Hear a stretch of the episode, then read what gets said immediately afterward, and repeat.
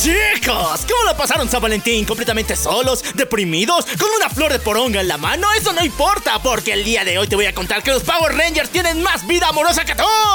Así que chicos, el día de hoy te vamos a mostrar ejemplos de vida, ejemplos de amor, ejemplos de romance, de los shits más ricos, suculentos y raros que hemos tenido en los Power Rangers. Así que listos o no, esta mierda comienza ahora.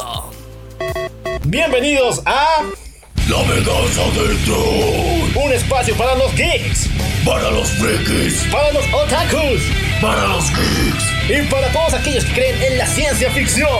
Y a todos, que la fuerza los acompañe. Y los destruya.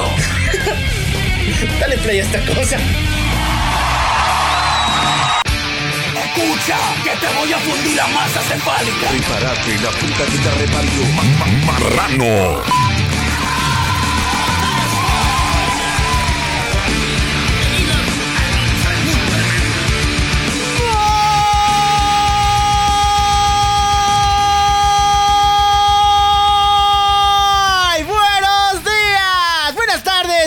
Noches, buenos viajes trascendentales, buenas fumas poderosas, buenos tomos para ti, también para mí y buenas waifu para todo el mundo.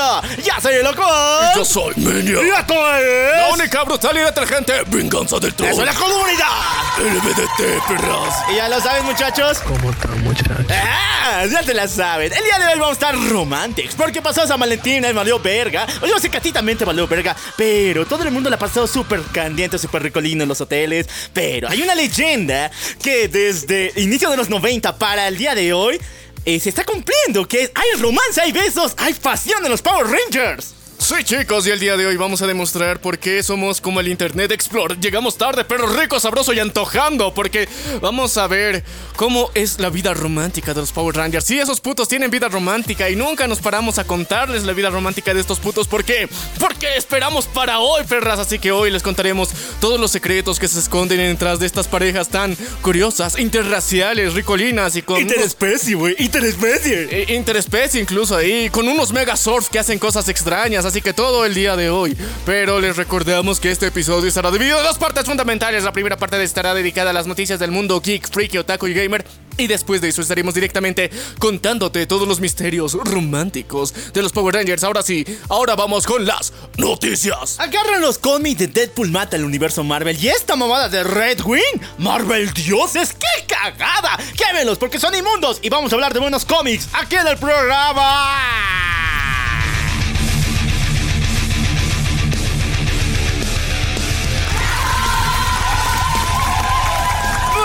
Muchachones, como les había dicho, Marvel ha lanzado su nueva línea Marvel Dioses. Y no, o sea, en em, inglés no es Mar- Marvel Gods, así literalmente es Marvel Dioses en todos los idiomas posibles. Porque eso tiene su... El primer personaje que aparece es obviamente con origen español. Y este, aunque es español, tiene su nombre en, en inglés, se llama Redwing. Y es el maestro de Doctor Strange. Es un maestro mágico muy poderoso y prácticamente excelente avatar de la magia en el universo Marvel. Prácticamente la magia es él pero hecho persona. Y está viendo cómo las personas lo están administrando y posiblemente entre en conflicto con Doctor Strange. Mamadas, primera mamada 1. Este concepto lo hemos visto un chingo de veces. ¿Se acuerdan que Loki tomó este papel hace un par de años antes de volverse el maestro de las historias? Ahí va. ¿Se acuerdan Doctor Strange tomó esto igual? El ente, el consejo de alfas. Toda esta mamada de ser el avatar de la magia. Ya la hemos visto Marvel. Muchas gracias. Gracias por el repollo. Pero, segunda mamada, ya existe un Red Wing en Marvel. Es el ave que le acompaña a Falcon. Así que no me jodas. ¿De qué Redwing estamos hablando? ¿De un pájaro o del rey de la magia? No mames, Marvel. No mames, dile a Marvel que no mames. No mames, Marvel, porque chicos, eh, está raro, ¿no? O sea, no, no creo que sea muy saludable para nadie eh, tener a tantos pajarracos de reyes de la magia distribuidos por ahí. Y ahora, crea confusión aparte, o sea, ¿de qué mierda le sirve un pajarito? O, sea, o sea, un pajarito, o sea, es- está chido, se ve muy perrón, pero más allá de eso, ¿qué mierda hace? Ahora, eh... Una aparición de este tipo de personajes, avatares de la conciencia de algo, lo, más chistoso es que tendrían que estar ultra busteados, pero al final siempre los terminan nerfeando.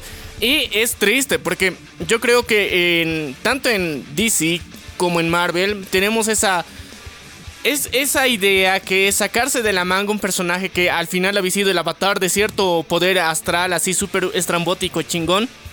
Y de la nada se vuelve el villano super más cabrón o el super mega héroe que puede con todos. Y de la nada sale un villano que es el avatar contrario, se lo chinga y después el cuate entra en una depresión. Y durante eventos que son muy grandes, muy importantes durante varios años, tenemos al avatar de un poder ultra chingón, mamadísimo, en depresión, ¿ya? Llorando las penas de su ex. Y ya. Bueno, el Beyonder está llorando, viejo. Estoy escuchando al, al Beyonder llorar por ahí. Sí, sí, Sí, sí, sí, sí, sí, sigue ahí llorando. Pero la verdad, creo que em, podemos intentar rescatar un poco de esto, tratando de, pensar en positivo, en el sentido de que, ok, eh, Doctor Strange tal vez ya tenga mejores historias. Tal vez. Tal vez. Tal vez.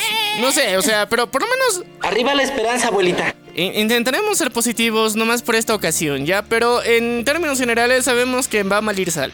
Va a malir sal, muchachos. Sigamos todavía porque la actriz Tatiana Mastani, Mastani, quien interpreta a She-Hulk en el UCM, ha dicho que sí, muchachos.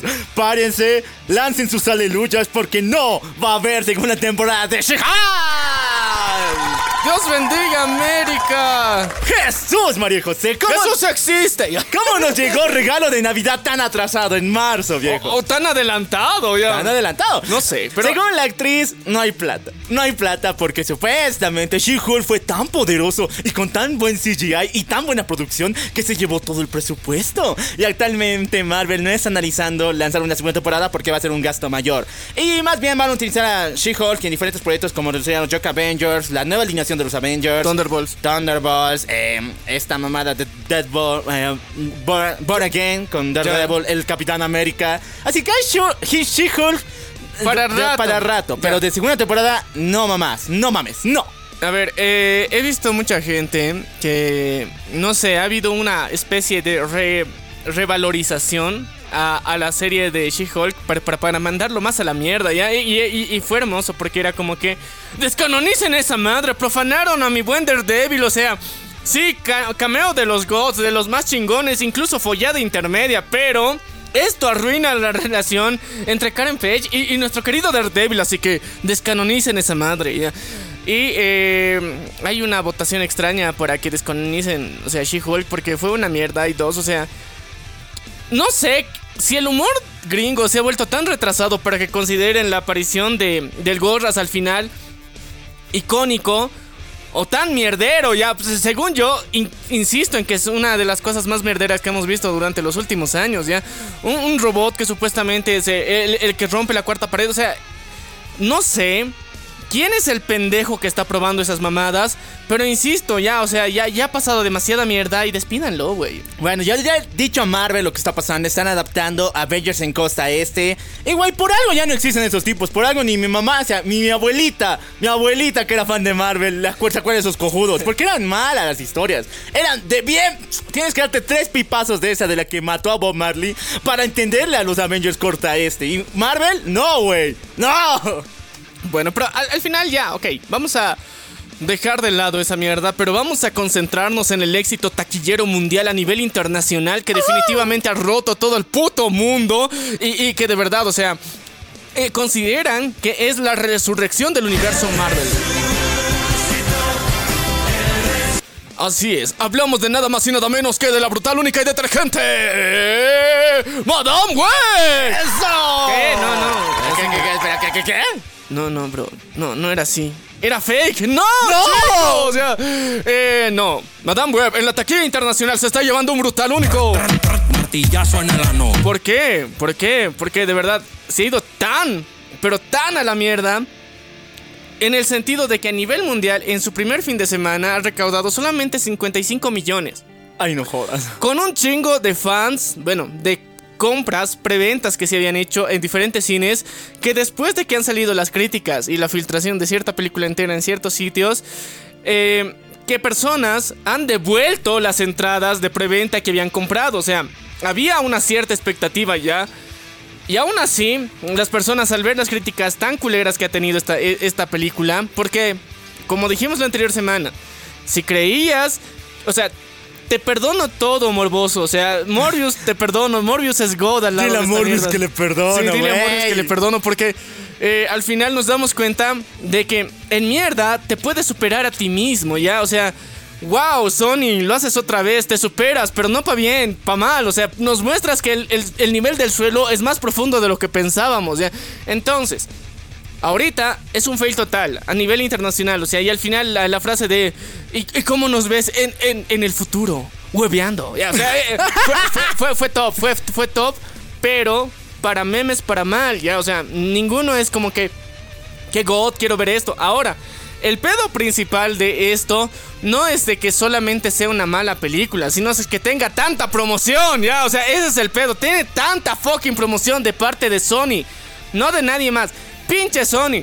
Se, se, se buscó llegar a la máxima cantidad de entrevistas posibles con influencers, con eh, revistas de TV, o sea, co- con, medios tradicionales, locales, internacionales. Hay un culo de entrevistas ya, eh, face to face y en larga distancia, que si bien nos han eh, spameado un chingo esta película. Yo no entiendo con qué huevos las actrices dicen que esa película vayan a verla. O sea, ok, Sí, les están pagando para esa mierda, ok, no es su culpa, es culpa del pinche guionista, el director y la bola de pelotudos que han aceptado que ese proyecto siga adelante. Sí, no es su culpa, no les podemos culpar por eso, pero lo que sí les podemos culpar es por qué mierda sigues dando alas. Sé que está en tu contrato, pero sé consciente, ¿no? O sea, tantita madre. Porque tu credibilidad se está yendo al cogote, cabrón. No, no necesitas hacer eso. Porque Mira, yo sé que ah, eh, la promoción de las películas por parte de los actores es como está dentro de su chamba, es su contrato, tienen que hacerlo, o sea, están obligados eh, fiduciariamente a hacerlo. Ahora, hay muchas personas eh, que sabían que la película era mala y eran conscientes de que, ok, esta entrevista se supone que es sobre la película, pero bro, no te voy a dar esperanza, o sea, sé que la peli es mala, pero a mí ya me han pagado y estoy aquí obligado a hacerlo, entonces simplemente voy a ser honesto contigo y te voy a decir la verdad. Y es como que, ok, te lo acepto. Qué bien que lo hayas hecho. No nos das esperanzas. No nos quieres remover la entraña sin motivo. Pero estas pendejas se la pasan reiterándote una y otra vez que es uno de los mejores proyectos. Uno de Marvel. Del Spider-Verso. Y que, wow, o sea, chicas, ustedes se van a sentir muy empoderadas con esta película. Y, que tu no- lleva a tu novio, porque le va a gustar, le va a gustar a tu novio. Y mamadas así, y ahora, o sea, hablando de, de eso del novio, o sea, e- en, en Gringolandia se, se- se- hubo un caso así de que en plena se- eh, proyección de la película un güey se estaba ¡Ay, no! agarrando el ganso ¡Yo! Marrano. mientras veía los tremendos magumbos de nuestra querida Cindy. Pero el chiste es de que, brother, eso podías hacerlo en casa, viendo euforia. Y ahí ya muestra más carne que aquí, entonces, ¿qué carajos contigo? O sea, Ni pa'l porno sirve, ¿eh?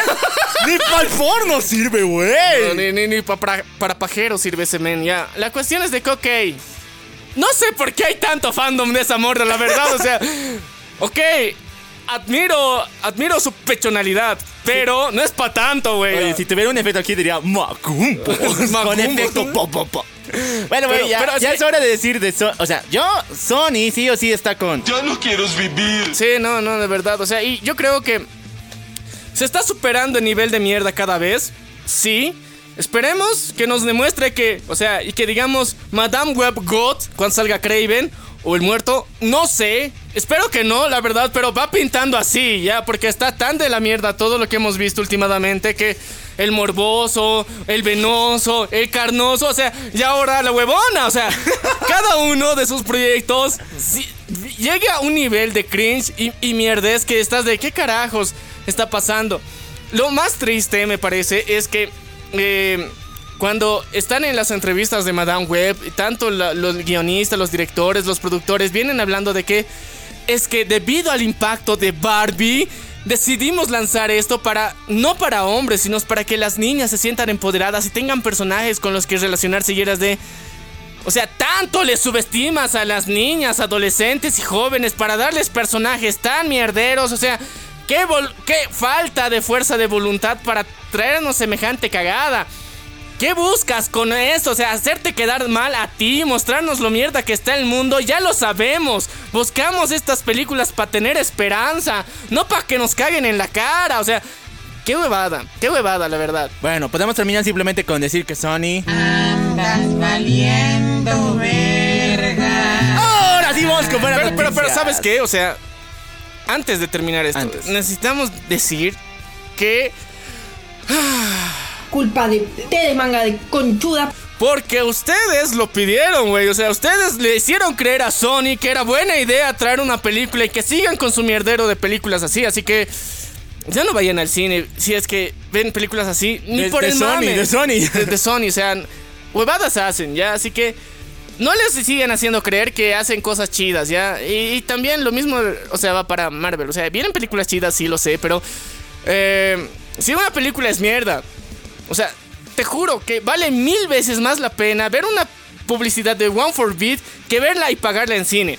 Y Uh. sabes que odio One for Beat, bien. Tú odias de Tesla, man, mí. Siempre dices que ese. Tremenda, mamá. es puto. Sí, así Sí, que- digamos, muchachos. Buenas noticias porque Marvel acaba de ganar su primer Annie en toda la historia. Porque su, bueno, el diseño de personajes de Beyonder en la serie eh, Moon Girl and the Devil Dinosaur ha ganado este gran galardón en la categoría animada. Eso ha llegado tarde, muy tarde, ya pasó los años, no sé hace cuánto. Pero es un premio póstumo que recién se evaluó y se envió para Marvel. El detalle es de que recuerden que quien está detrás de la voz es nuestro querido Michael. ¿Keaton? Nah, el morenazo. ¿Puedes vender? No, el morenazo. De Nick Fury.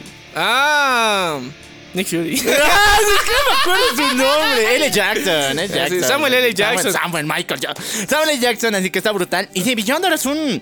O sea, si hacen el Beyonder, que yo creo que es lo siguiente que van a hacer, antes, bueno, Doctor Doom y Beyonder para Secret Wars, tiene que ser igual a ese tipo. O tiene que ser algo parecido porque. Tiene el que ser con su voz. Con su voz era brutal, porque ahorita está increíble el diseño que le han hecho. Es un personaje más increíble. Y es lo único bueno rescatable de Moon Girl. Fuera de eso, no te imaginas que Sari hubiera triunfado en alguito con ser conocida. Pero gracias a Samuel L. Jackson, un morenazo que le da vida a otras cosas. O sea, qué chido, qué bien que, que haya funcionado. Pero chicos, tenemos que pasar a otras noticias. También del universo de los cómics, pero no necesariamente muy conocidos. Hace un par de años nosotros les contamos la historia de El Cuervo, ¿ya? que está basado en el cómic de James O'Barr. Y ahora se ha confirmado que el próximo 7 de junio de este pinche añito va a salir el remake del Cuervo, protagonizada por Billy Skarsgård. Sí, chicos, el güey de It ahora será el Cuervo. Ah, así que veremos qué tal está, veremos qué tal pinta, porque ahorita ni hay tráiler, güey. O sea, no sabemos cómo va a estar. Sabemos que este cabrón tiene un chingo de talento, pero eh, el universo del Cuervo es bastante curioso, ¿ya? Nosotros solamente les hemos contado el cómic original, la primera parte, pero tiene varias secuelas que no necesariamente están relacionadas entre sí, pero que siguen el mismo proyecto de un personaje que está morido y que por venganza resucita por el espíritu de un cuervo que lo trae a la vida, ¿ya? Entonces hay una saga de varios cómics que son interesantes. Hay, hay versiones del cuervo femeninas, hay otros pseudo crossovers y click, eh, o sea, fanservice que hacen, digamos, cameos de, personajes, pero nada así muy relevante que una todas las líneas temporales. Por eso no hemos hecho un capítulo en extendido de eso, sino simplemente contándonos el primer cómic, que es el más importante en sí, y una obra a, la onda punk gótica, neopunk, o sea, y, y esas mierdas, entonces e- es, muy god. Ahora, ¿cómo será la, pinche nueva película? No lo sabemos. Pero recordemos que también hay una serie eh, de escale- Escalera al Cielo, Heaven's Gate, es que el cuervo Heaven's Gate. No, las puertas del cielo, ya. Eh, Es que y- ha sido una novela coreana. no, pero es que su traducción mal hecha, pues, en Piriri Ay, Pirata era así, ay. ya. Y es una serie de cuatro episodios donde es la versión extendida del cuervo, ya.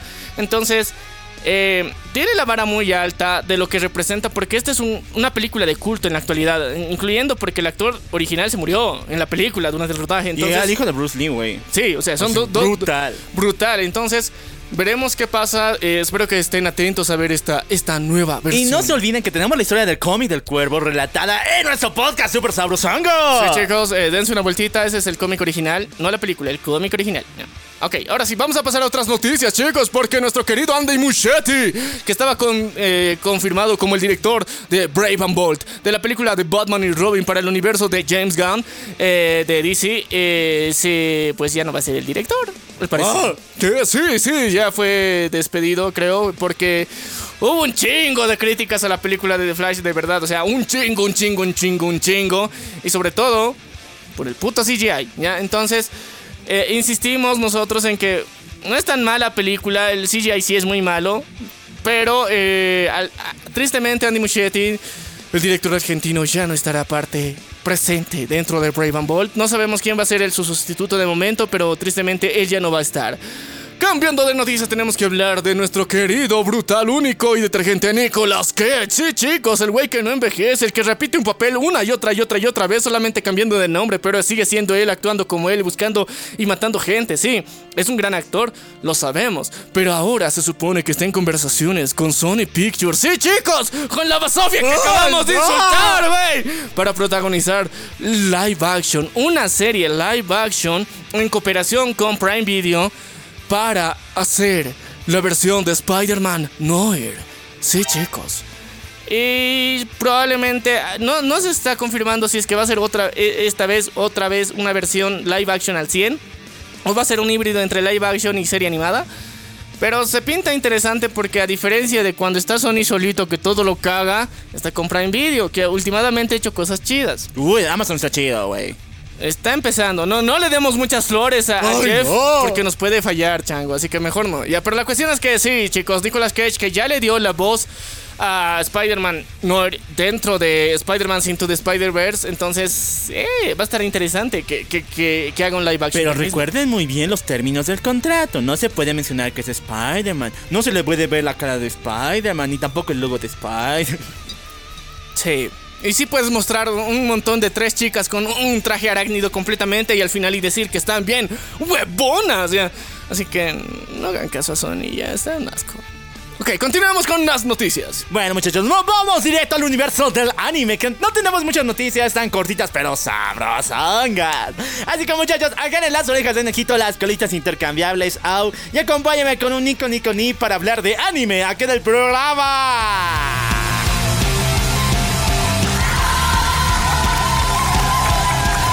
Noticias de Padre Ball, güey. Padre Ball ha vuelto. Sí, la maldición de, Dragon Ball Daima. Se espera para unos cuantos meses, pero hasta mientras tenemos noticias bonitas. Porque ha salido un fan manga que son populares en Japón. O sea, tú puedes ir a una convención de, de mangakas, de anime y vender tus fan mangas libre. Nadie te va a joder porque supuestamente, y bueno, respetando los hechos también de autor que pongas inspirado en trabajo de Akira Toriyama, nadie te va a joder y ahí ve mientras pongas en créditos a Akira Toriyama, todo good. todo God. Entonces así lo hicieron un muchachito y su fan manga se ha hecho mega popular. Quienes se están pidiendo animación o algo parecido. O sea, si han dado oportunidad a Dragon Ball Daima, ¿por qué no esta historia? ¿Y qué es esta historia? Se llama What If Yamcha. ¿Qué? Ya, oh, por Dios, chicos, Sims del mundo, prepárense. Su redentor ha vuelto y no es el Temachi. A ver, vamos con el modo guerra porque a ver, Yamcha en esta historia es un Isekai. Es un güey de este mundo, del mundo real, que es fan de Dragon Ball a más no poder. Entonces, un día salva una muchacha que está a punto de ser atropellada por un auto. Típico camión Kun llega, lo atropella y lo manda a mejor vida. Pero lo manda al universo de Dragon Ball. Justamente en las primeras temporadas. Pero no en cualquier personaje, sino en la piel del Yamcha. Y ahora el tipo está feliz, está en su mundo imaginario, está en su mundo genial Dragon Ball. Tiene a Bulma de novia, como en aqu- aquellos momentos. Sí. Pero recuerda que se va a morir. Muerte por un Cyberman. Entonces la carrera es eh, cambiar los aspectos, los eventos de Dragon Ball para evitar la muerte en contra de ese Cyberman y volverse el más chingón, el poderoso del multiverso. O sea, pinta como un cabrón y se cae porque técnicamente tenemos todo el lore en su contra. Entonces, ahora, brother, no solamente tienes que, uno, salvarte de la muerte, bueno, las reiteradas muertes que vas a tener a lo largo de la pinche serie, sino también que lograr conquistar a Bulma a nivel que no la pueda conquistar luego Vegeta. Y además recuerden que Yamcha le fue infiel a Bulma por alguna soncerita y por eso rompieron sus relaciones. Así que tiene que evitar ese evento canónico. Sí, así que chicos, o sea, esto es una lucha contra el tiempo, contra las líneas temporales. Es un sacrilegio en la sagrada línea de tiempo de Akira Toriyama, pero se ve de God, o sea, está repotente y creo que, chicos, ustedes también pueden hacerlo. Sigamos la buena cultura japonesa de poder hacer... eh, nuevas versiones, remakes de cosas chidas, o sea, poder hacer nuestros fans mangas y presentarlo en convenciones, porque ya las pinches convenciones son bien pinches aburridas, güey, ¿no? Ya da flojera ir esa mierda. Así que hagamos algo más interactivo, algo más interesante. Hagan sus fans mangas, preséntenlos y tal vez algún día, en un futuro muy lejano, en un universo de otra dimensión, sean canon o les hagan animación de las God. Güey, está brutal. Y le pagan por hacer esto, así que está increíble. Así que si lo ven por allá, su fan manga en internet, paguen el original, no sean culeros. Y va a estar increíble, todavía los capítulos faltan. Decían han salido uno y después próximamente va a salir los demás. Eh, muchachos, esta semanita por fin lo hicieron, por fin pasó. Se rompió la sagrada línea del tiempo, se rompió el orden establecido y ustedes saben lo que va a pasar, malditos putos. Terremoto en Japón, no.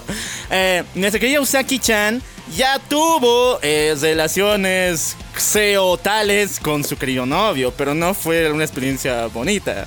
A ver, el manga en los capítulos de Paz esta mamada lo hace ver muy divertido, muy chingón, pero viendo los lados muy expertos y muy, po- muy fuera de lo normal del otaku, da trauma. Porque nuestra querida Usaki, después del evento como tal, dijo que le dolió demasiado y que es un tamaño muy grande, es demasiado, es un dragón que al comienzo ella, hace tres volúmenes anteriores, dijo que podía vencer. O sea, puedo vencer a ese mendigo dragón, puedo hacerlo redimir ante mis pies. Antes entones. Y ahora, el manga estipula, y eso lo estipula bien ahí detallado, que solamente con la cabeza del dragón, si es que me entiendes, puto, ella no aguantó y ahí lo paró. Entonces no fue una relación consumada como tal.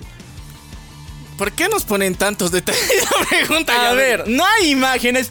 Primero, no hay imágenes para que busques, malito puerco. Pero- Otra cosita. Una- Do- dos.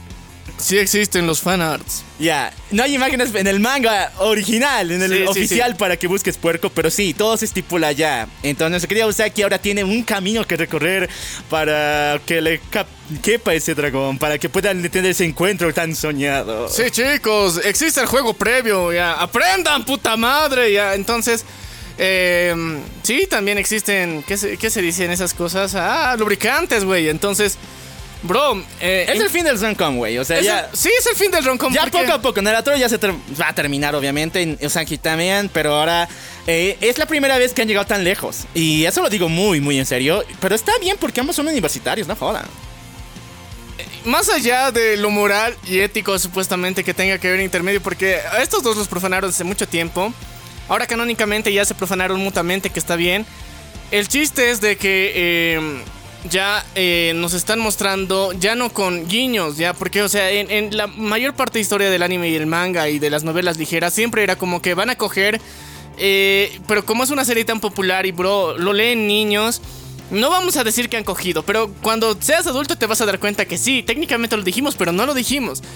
Y ahora se está rompiendo con ese con esa tradición de la pseudo censura, de- del delicioso, del frutifantástico, del ricolino, del sin respeto. Y ahora decir eficientemente de que el dragón no pudo entrar a su cueva. El dragón se metió solo la cabeza. ya. Entonces, ok, estamos creo que avanzando en ese sentido parcialmente y yo creo que todo se debe a la sangrada voluntad y a la petición de los actrices y actores que dieron una marcha en las calles de Japón exigiendo más derechos de que puedan actuar y, mostrar su cuerpo teniendo coito sin tanto filtro ya. Así que ya lo saben, muchachos. Apoyen esas marchas y lo más importante, lean Usaki-chan porque ya se viene a su rotundo final. Espero que así, maldita sea. Le consigamos todavía una última noticia. Eh, hay rumores, pero bien rumores con.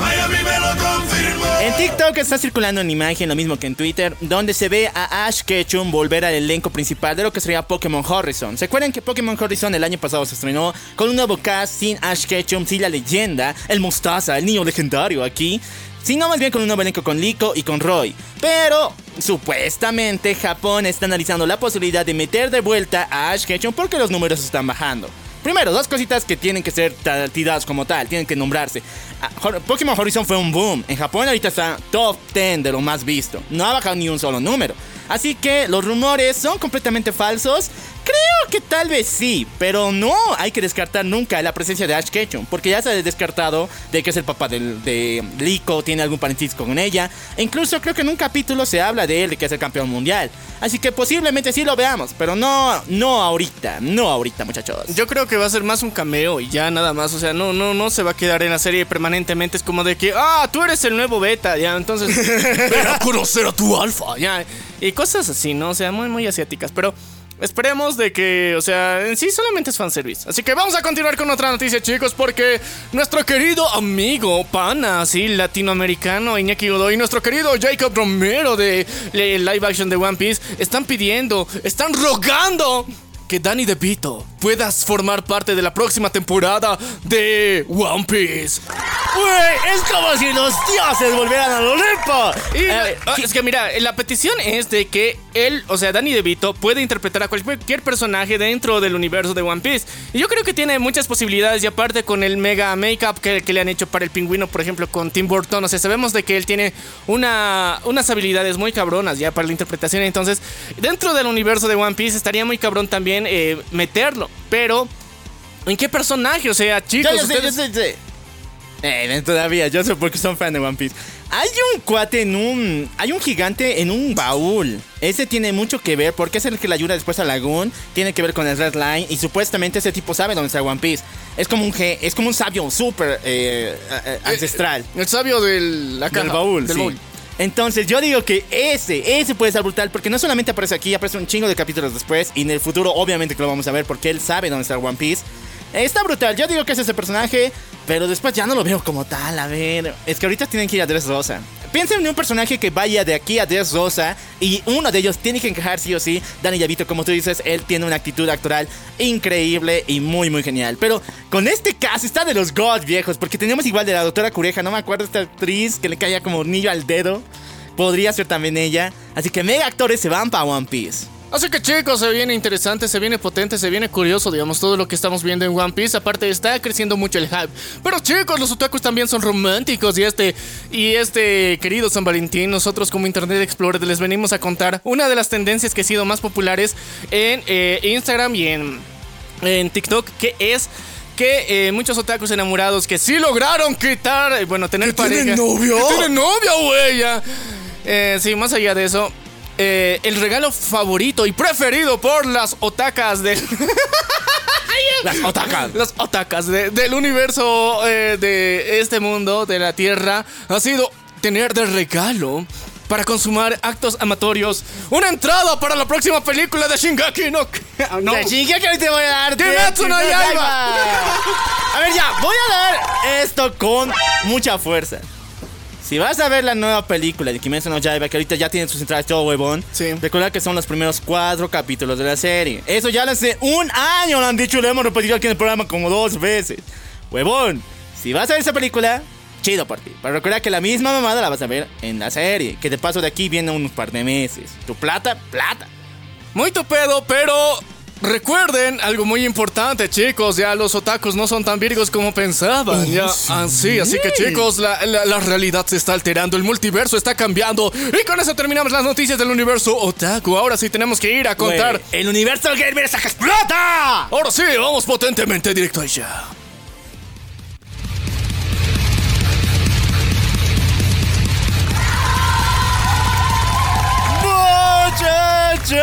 ¿Se acuerdan de la semana pasada donde jodimos a Nintendo con que no habría Nintendo Direct? No, sí habría el 15 de febrero, pero no confirmaron el año, pendejos. Bueno, sí hubo Nintendo Direct, pasó unos días después, pero las cosas que dijeron fue una de las cosas más deprimentes. No hubo muchos juegazos, pero las noticias más recurrentes, y hay una que explotó el internet entero, es...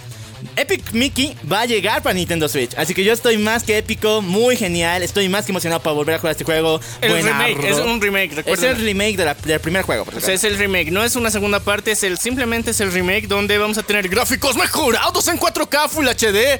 Y si quieres conocer qué mierda es la historia de Epic Mickey y no solamente jugarle el juego así a lo vacío, tenemos un episodio donde ya te contamos la historia del juego. Pero igual tienes que jugarlo, es muy good. Monkey Ball también llega para Nintendo Switch. Ese es juego aclamado, uno de los más interactivos y más amados por todos los que tenían Nintendo Wii U, que han comprado esa, esa mísera consola de pesadilla. Llega para Nintendo Switch y está súper épico, remaster. Pero ahora sí, la noticia que ha roto el internet. Muchachones. Esto solamente pasó en el Nintendo LED de Japón, porque en el de Gringolandia, y no, nosotros no tenemos ninguno, así que ahí nos agarramos, no se mostró porque no va a salir para Gringolandia, solamente en Japón. Pero se ha relocalizado, se ha pasado de la Game Boy Advance por primera vez en toda la historia el juego Mother, es decir, Airbound 3 a Nintendo Switch y va a estar en categoría Online pendeja. Sí, güey, vas a tener poder jugar Airbound online con sus compañeros para armarte misiones en ese RPG legendario. Tenemos, tenemos la historia aquí en el programa. Chicos, tenemos dos episodios donde te hemos contado la saga de Mother o Airbound para los panas, ya. Y eh, ahora, eh, Yo creo que sí está muy bien adaptado eso, porque recordemos que, o sea, los gamers de Nintendo no tienen amigos en físico, o sea, solamente a distancia, y por eso tienen que jugar en línea, ¿ya? Así que me parece muy bien, y aparte, o sea, los que han jugado esa mierda ya tienen hijos, ya tienen bendis, y, o sea, tienen una vida chambeadora y no se pueden reunir para jugar juntos en la consola, así que obviamente necesitamos ponerlo en línea. Bueno, muchachos, eso está súper épico. Todo el mundo ha estallado, todo el mundo quiere Airbound. Pero la razón que ha habido igual críticas es por qué no llega a ese lado del mundo, por qué no llega inglés. Chicos, yo he jugado Airbound, guiño guiño, he jugado Airbound legalmente porque un grupo de buenos españoles agarraron el juego y lo traducieron en versión legal, guiño guiño, de esto y con licencia de Miyamoto, a quien amamos y mucho. Pero eh, realmente nunca se ha podido traducir este juego o mandarlo a Estados Unidos, ni siquiera a Latinoamérica o en otro idioma, porque el autor de este juegazo está muy emputado con lo que hicieron con Mother 1, que le cambiaron el nombre a Airbound y después lo prostituyeron horriblemente en Gringolandia, volviendo uno de los juegos más menos jugados en aquella instancia. Actualmente es leyenda, pero en su momento ya contábamos de que fue odiado por todo el mundo, por todas las cosas que tenía. Sí, era, era muy darks para niños, o sea, ese es el chiste. Ahora, creo que nuestro querido Brian San y Kevin Kuhn que están en Japón y que siempre van a volver a hacer lo suyo, como cada semana nos traen un episodio nuevo subtitulado el día mismo de su estreno, solamente unos 10 minutitos después de su estreno, completito en español. Así que no se preocupen por eso, chicos. O sea, lo van a tener igual, quieran o no. Vamos a tenerlo y vamos a poder jugar no solamente en la, en la Nintendo Nintendo, Switch. Switch. O sea, no solo en la Switch, en cualquier otra plataformero que va a estar chingón. Así que no se preocupen por eso. Ahora, si ustedes tienen una aureola de comprar todo legal, no se joden, pues. Así que ni modo. Si tienen la aureola, apréndanse japonés, güey. Aprendan- ¡Aprendan taca taca! Ta- Apréndanse taca taca, reserven ya nomás porque esa mierda ya se ha agotado eh, las preventas, así que cuando salga oficialmente estén atentos porque tienen que cliquear más rápido que japonés y eso es bien difícil. ya. Es muy difícil. Ahora chicos, tenemos que cambiar a otra noticia que también ha sido muy importante durante esta semana. Nuestro querido Cameron Monaghan ha sido el que ha dado una... Unas declaraciones muy importantes, chicos. Él está dispuesto a interpretar a Cal Kestis para un live action de el videojuego de Star Wars. Sí, chicos, su legendaria adaptación dentro del juego del ¿qué se llama? Eh, Fallen Order. eh, ¿Del Fallen Frontier? Fallen Order. Fallen, Fallen Order, güey. Fallen Order, ya me acuerdo. y que tiene su secuela confirmada para hacerse como videojuego. Él también está interesado en hacer su representación ya en live action, que estaría muy importante porque, o sea, es una historia de las que han sido muy épicas. eh, y a diferencia del resto de juegos de Star Wars que tienden a ser una basura, este sí fue God. Ah, güey, recuerden que hemos dicho que este juego, junto con otras licencias, han sido vendidas. No, bueno, rentadas sí, pero vendidas a externos. Es decir, que la compañía que la tiene, que es posiblemente Bugisoft, carajo. Bugisoft tiene los derechos de esta madre. Así que sí, no hay que preguntarle a Disney ya. No hay que preguntar ni siquiera a Lucasfilm. Él renta la licencia y puede hacer películas de esto. Así que Bugisoft, haz algo bueno en tu vida. Deja de hacer bugs en los juegos. Que, que te encanta, te, te excitas de eso. Pero haz una película de, de Falling, Star Wars Falling Order. Estaría interesante, estaría chido, estaría bonito, porque, o sea, el, el- Battlefront estaba, estaba de la mierda ya está. Eh. Así que creo que es una oportunidad muy buena y aparte, o sea, estamos hablando de Ca- Cameron Monaghan, que no solamente actúa en Malcolm, que lo hizo de la manera más psycho y god que hubo en su momento. Ese papel le preparó para después convertirse en Jerome. en Jerome Valesca dentro de Gotham. Entonces, este güey le sabe actuar. Y hay otras series que no me acuerdo ahorita su nombre. en- las otras series como su personaje. pero es- igual, es muy cabrón este men. Le sabe muy bien a eso de la actuación. Estaría muy cabrón hacer una película live action. Y, eh, y si es como en el juego, sería una aventura muy cabrón. Así que esperemos que esto se cumpla. Bueno, muchachos, tenemos muchas noticias de Miami, así que. Se dice que hay un tráiler filtrado, pero bien filtrado, muy filtrado, en 3PG, güey. 3GP, así, no hay definición acá. No hay líneas sobre el libro, puro pixel culiado. De el remake de Pokémon Black and White. Se llamaría supuestamente Pokémon Black and White 3, que sería secuela del 2 por si acaso. Pero realmente se ve culero. no, güey. Si quieren hacer buenos remakes, hagan lo que hicieron en horas en Pokémon Alpha eh, Zafiro y Ruby Sapphire. Porque el, estilo que están manejando desde Pokémon. eh, este remake de Pokémon Diamante y Perla, que es de contra chibi y un, un gráfico bien a la mierda, no está saliendo bien. Por algo yo no he comprado esa mamada. Yo no he jugado Brillante Perla y esa mamada, porque estaba el gráfico culero. O sea, Nintendo sabemos que tiene una adhesión, dice que es más práctico hacer su propio estilo y va en contra de los gráficos de última calidad.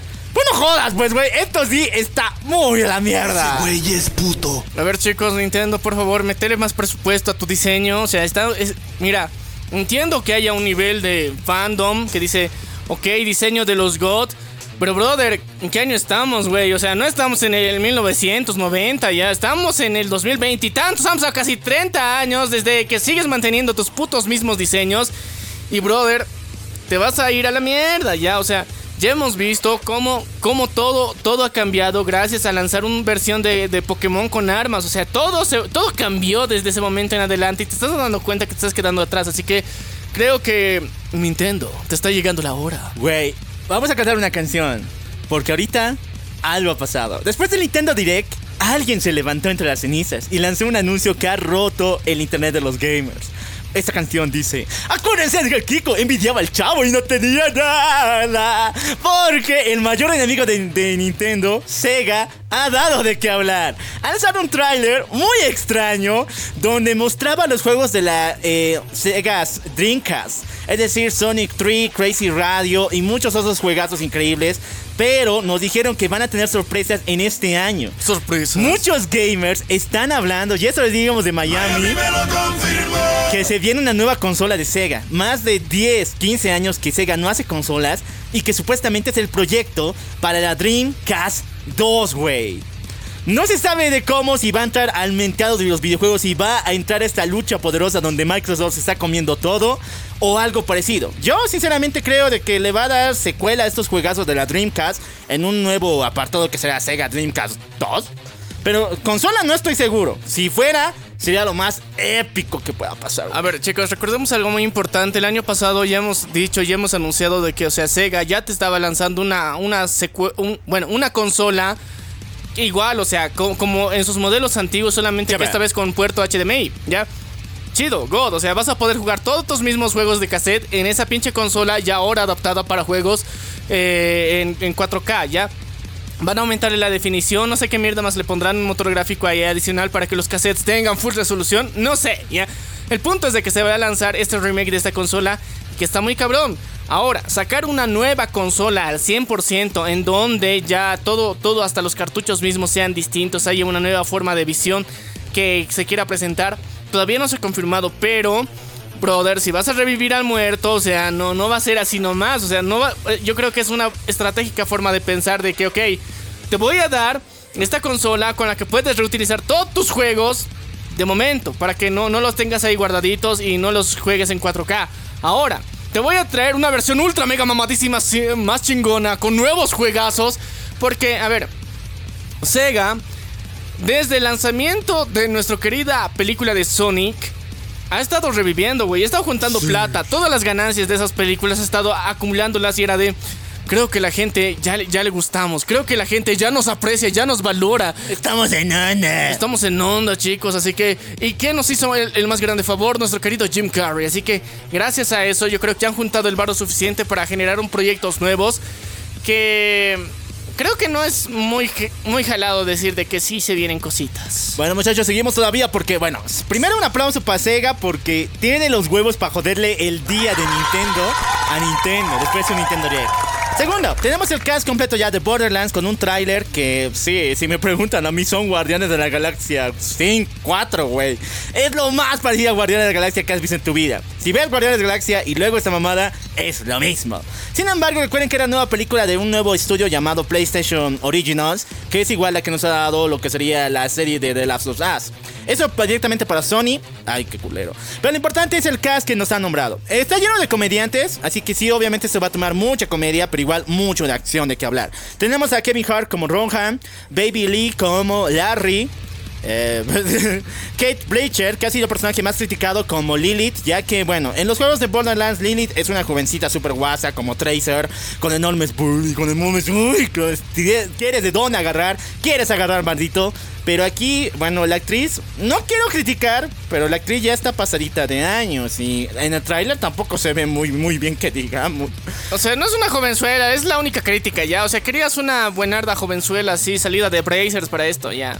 Sí, por favor, o sea, mínimo Sony ya. Tal vez es su mamá, güey. Tal vez es su mamá. ya. Gina Gerson como Matt, Mariana Grenball, que de paso esta niña es la misma que actuó en la película de Barbie y en otras películas desde muy chavala. Ahorita ya tiene la mayoría de edad, gracias a Dios. Y está en el papel de Tini Tina, que es mi favorito. Jimmy Lee Curtis como Patricia Tanis, que es una super leyenda.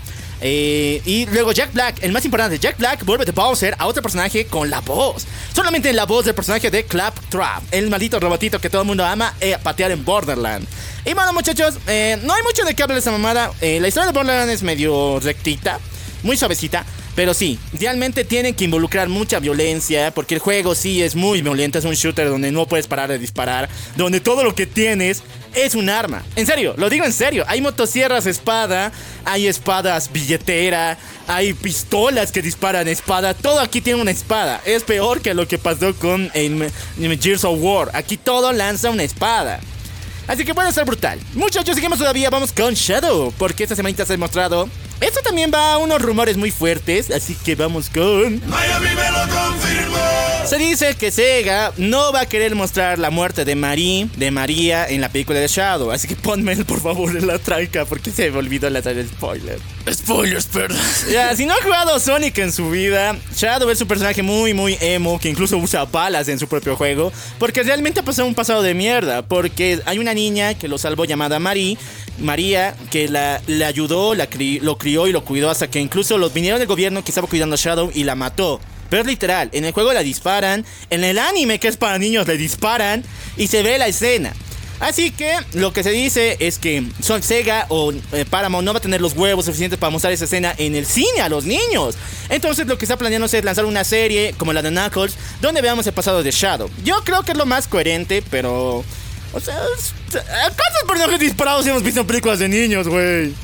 No, no es necesario que le dispares, o sea, solo aumentas, agarras una toma de la pistola y la chica cayendo y ya, güey, no jodas. ¿Qué, qué vamos a mostrar? Que la bala le entra, no. Pues que- no sean salvajes. Quiero ver el recorrido de la bala, bro. No. Necesito, necesito deshumanizar a estos pinches niños para que hagan revueltas en Gringolandia, ya. No, no, no. Pero chicos, ya, la cuestión es de que no importa eso porque ahorita estamos cuidando a los niños y Disney se ocupa de eso. Sega no, Sega no, les enseña la pinche realidad, le da un putazo en la cara y les dice, despierta, escuincle Va a estar brutal, va a estar interesante. Esperemos que bien venga con bien todo esto. Bueno, muchachos, ya lo saben. El disparo de Marie lo van a ver en el cine o en una serie animada. Yo digo que en la serie. Ah, serie. En la serie live action. Yo digo que en la serie porque. Son mamadas, pero pues, por eso se quejan, por eso huevadas. Sí, es que en el cine creo que es muy arriesgado. En, en series como que, ok, tienes que ser muy fan para ver la serie. Ah, bien dicho. Sí, Entonces, que- si quieren ver el disparo de Marie. Véanlo en la serie. Versión extendida, donde muestran el pasado completito de, de- de nuestro querido Shadow. Ahora sí, chicos, es momento de pasar a noticias del universo. ¡Enorme, muchacho!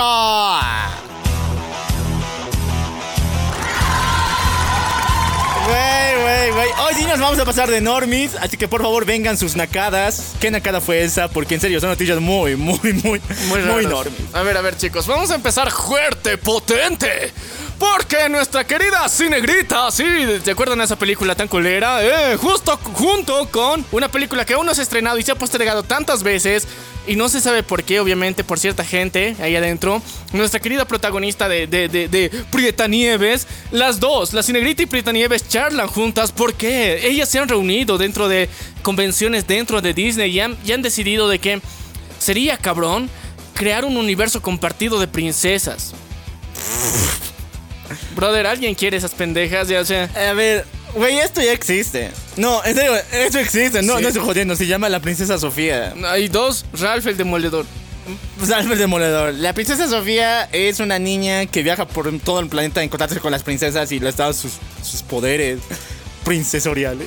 Así Sí. que ya existe esta mamada. Ya, ahora, entonces, la Cinegrita y Preta Nieves, ¿qué pedo con eso? O sea, ellas creen que tienen poder de decisión, ¿qué putas? O sea, no sé quién mierda le subió al carro de que estas pendejas tienen voz y voto dentro de lo que va a ser Disney. O sea, brother, ni siquiera Angelina Jolie, que es una actriz de las más top, ha tenido injerencia dentro del guion de Maléfica 2, donde te- ella estaba emputada por los cambios que hicieron a última hora con el guion, porque no era así al principio. Y si ella no le echó caso a estas dos pendejas, ¿qué? O sea, no sé. Qué mierda se están fumando en Gringolandia que las minorías creen que tienen poder. O sea, Se la están creyendo, güey. Se, la les- están creyendo. Se lo están creyendo y eso es un problema, huevón, porque ahorita va a venir un gringuito con El más blanco. el más blanco con una capu- capucha de fantasma y te va a venir a recordarte dónde perteneces, güey, según ellos. Así que no los provoquen, güey. O sea, Cinegrita, Prieta Nieves, no provoquen al opresor, al machirulo que está ya escondido. Sí, Al chicos. patriarcado.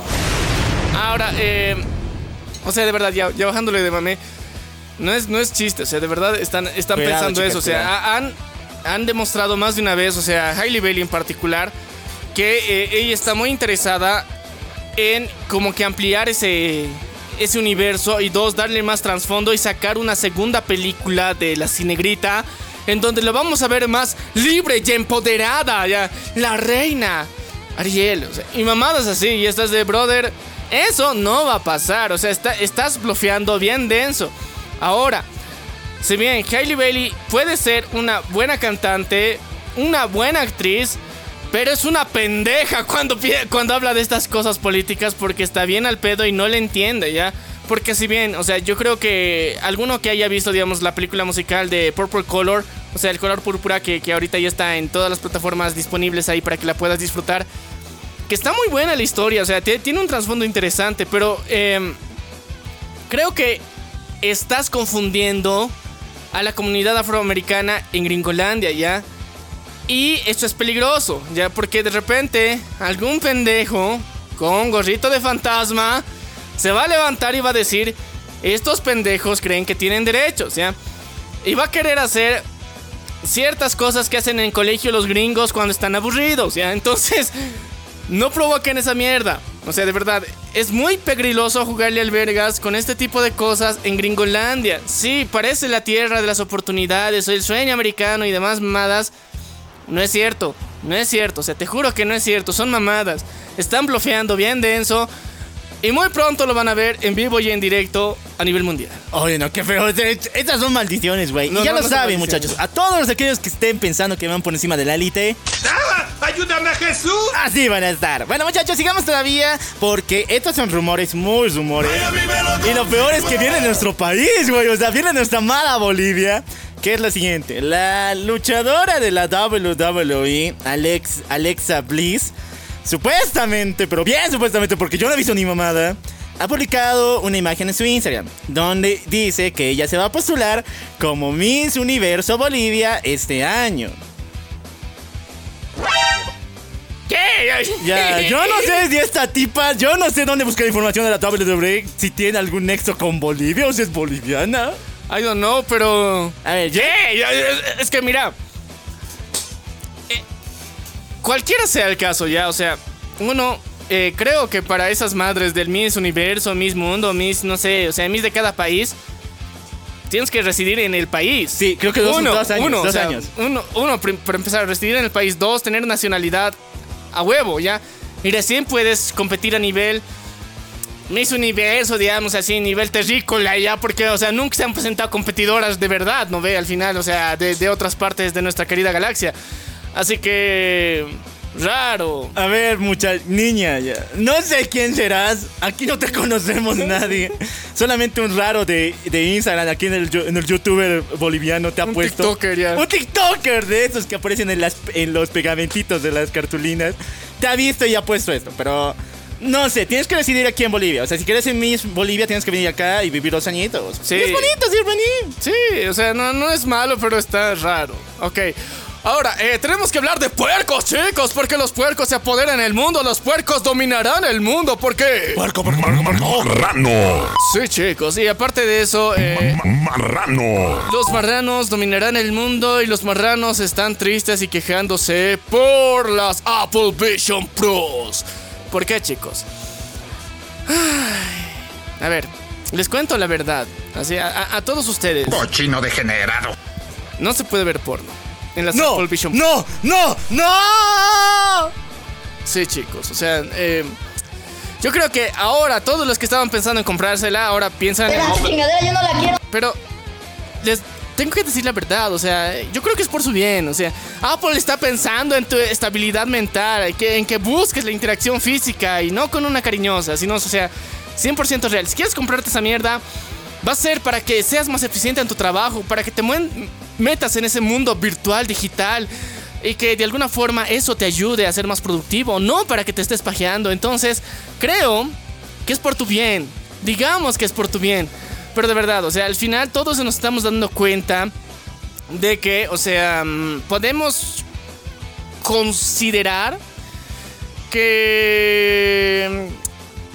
Apple es bien nena, ya es bien nena, o sea, no, no le sabe, güey, porque, a ver, ¿cuánta plata se mueve en el universo del porno? Ya, o sea, Sí, es el capital más grande de todo Internet. O sea, el Internet que nosotros consumimos regularmente, brother, ese es el 20% de Internet. El resto es porno, ¿ya? Así de grande es la cantidad de porno que existe en Internet. Ahora, en realidad aumentada, porno, no es que no haya, ya hay, ya, ya hay, ya existe. Desde que se han lanzado los modelos VR hace unos 10 años, ya había empresas que ya tienen videos listos y preparados para poder subirse así. Ahora, no estoy recomendando a nadie que piratee ciertos programitas que no están en la Apple Store para que vean estas cosas, ¿no? O sea, en, en- en 360 grados, con ultra sensibilidad, en full 4K, así, con todos los píxeles muy chingones. No, chicos, yo no estoy recomendando nada de eso. Pero de que existe, existe. ¿Ya? Y nuestro querido Mark Zucaritas, es el chinga tu madre Mark Zuckerberg, ese güey, ese güey, ya tiene sus propios Oculus en donde no tienen estas restricciones. Nomás les paso el dato, ¿ya? O sea, Güey, con eso Facebook.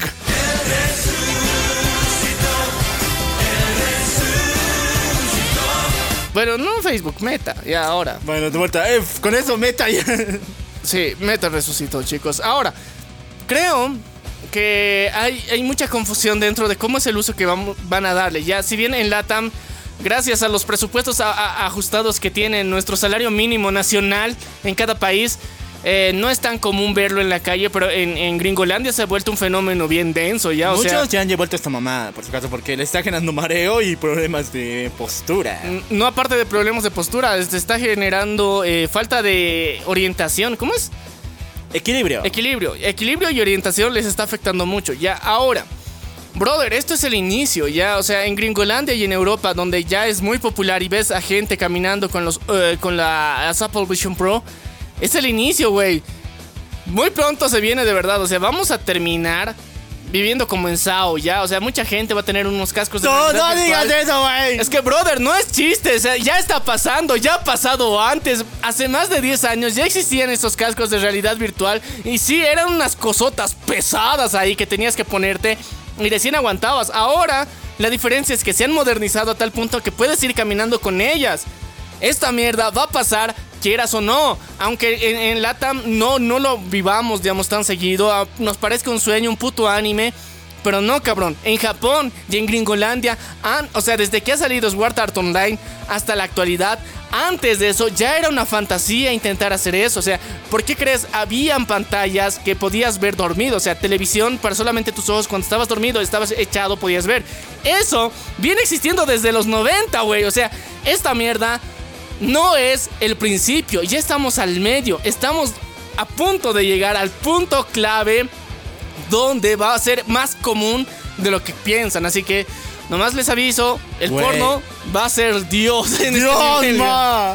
Iba a poner bienvenidos al inframundo, pero con No, el porno no. no, pero chicos. bueno, César, No, no, no, güey, no, güey. Es Bienvenidos al cielo, hijos de puta. Ah, bien dicho. porque todo esto se va a poner más ricolino. Así que chicos, necesitamos continuar con las noticias porque se vienen cosas igual interesantes. Muchachones, se ha filtrado, ya está filtradito en una sección bien oculta de YouTube, pero puedes encontrarlo en los Discord y en el Telegram de tu cuate, el que se cree pirata y que esa mamada.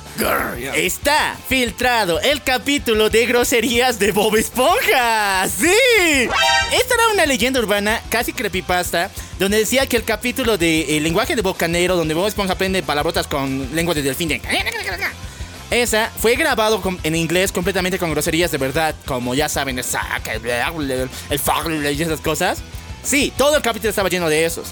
Y la cosa es que ya se ha filtrado. Y es original. O sea, es 100% real. Ya está Canon. filtradito y canon en toda la serie. Así que si quieres verlo, para in- inspirar tu vocabulario, aprender grandes nuevas palabras con Bob Esponja y sus amigos, En gringolandés. pela a tu partner hacker que te pase el link o búscalo en YouTube, pero está bien oculto. O en Twitter, y sí, es más cerquita de encontrar. Ya, la cuestión es que, chicos, sí, no es un creepypasta, es 100% real. No está en delfiniano, sino se está en gringolandés. ¿Quieres aprender groserías en gringolandés? Ve este episodio junto a Bob Esponja. Chicos, ya tenemos el primer vistazo a un muñeco, un prop de lo que sería Lilo y Stitch en el live action que se está filmando en la actualidad. Así que se ve interesante. Es el único rayo de esperanza de esa mamá. Es el único rayo de esperanza. O sea, en, en nivel de live action, esta madre pinta mejor que todas las mierdas anteriores. Ahora, la anterior semana nos quejábamos porque el que se llama Teniente Capitán, no me Eh, el acuerdo. cómo- teniente, no me acuerdo, Teoch o algo así. Ese alien Sí, sí, amarillito, el mejor travesti de la historia de Eh, Lilo y sí, el, el mejor travesti de Disney. Eh, ya no iba a ser tan travesti que digamos. No, Entonces, iba a tener una forma humana y con eso nomás se queda. Entonces, eso es lo triste. Pero de momento, el diseño de Stitch está muy cabrón, güey. Está, ¡Está está cabrón, está muy god. Entonces, esperemos que compense la historia de forma positiva. Bueno, Esperemos, muchachos, si es que no han visto la WWE esta semanita, ha habido un Royal Rumble de mujeres. Sí. 15 chicas en tanga, con los mega boobs operados ahí bien grandes como llanta de la Good Boy, la Good Girl, han peleado en un 15, en un Royal Rumble. Y ha ganado nuestra querida Azoka, que mandamos saludos y felicitaciones. Sí, chicos, a ver.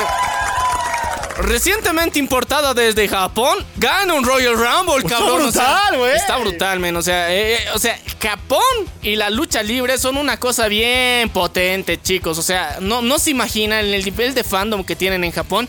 Y aparte, no solamente fandom, sino de personajes tan god que representan un hito cultural y que ahora lo han exportado. Porque primero ellos importaban, o sea, peleadores de la WWE, peleadores mexicanos, peleadores de, lucha callejera, los importaban y daban shows gore, cabrón, gore. O sea, lucha sin reglas, con un montón de armas reales ahí.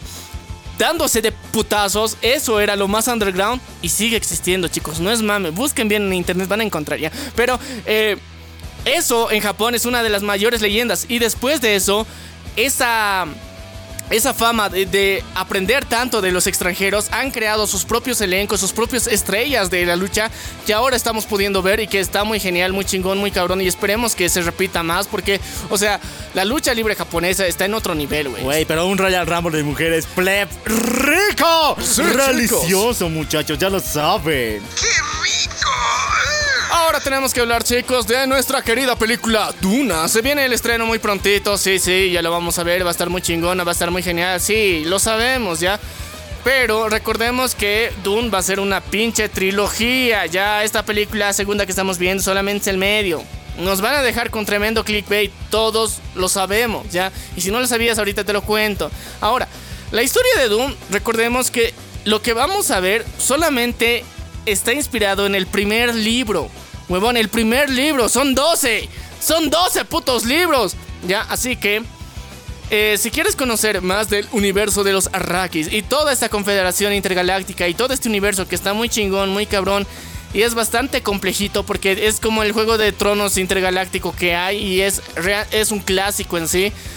Búscale más, ya. Tiene mucho de dónde jalar. Y si bien el live action eh, está muy interesante, muy contemplativo, chicos. Si la primera te ha gustado, esta segunda tal vez te guste más porque va a tener más acción. Ahora, la tercera va a ser una guerra muy cabrona. Pero aún así, solo es el principio de la historia, güey. Así no, que. no, joder, los tres van a ser el principio de la historia. Sí, es, es que, mira, Dune como, como libro original era una historia autoconclusiva, ¿ya? Es autoconclusiva si es que la, la lees solita así, tal cual. Ahora, el pedo es que el autor dijo, está muy chido lo que he creado, o sea, y a la gente le ha gustado. ¿Qué tal sea con un segundo libro, luego un tercero, luego un cuarto, luego un quinto, luego un sexto, luego un séptimo, y así? Es como gordo en tobogán el cabrón, ¿ya? Entonces... No estoy seguro cuál será el futuro de esta saga porque ahorita ni siquiera, o sea, recién vamos a ver el estreno de la segunda parte. Cuando llegue la tercera, van a medir recién el hype real de la gente como para hacer la continuación que probablemente creo yo que va a ser en serie.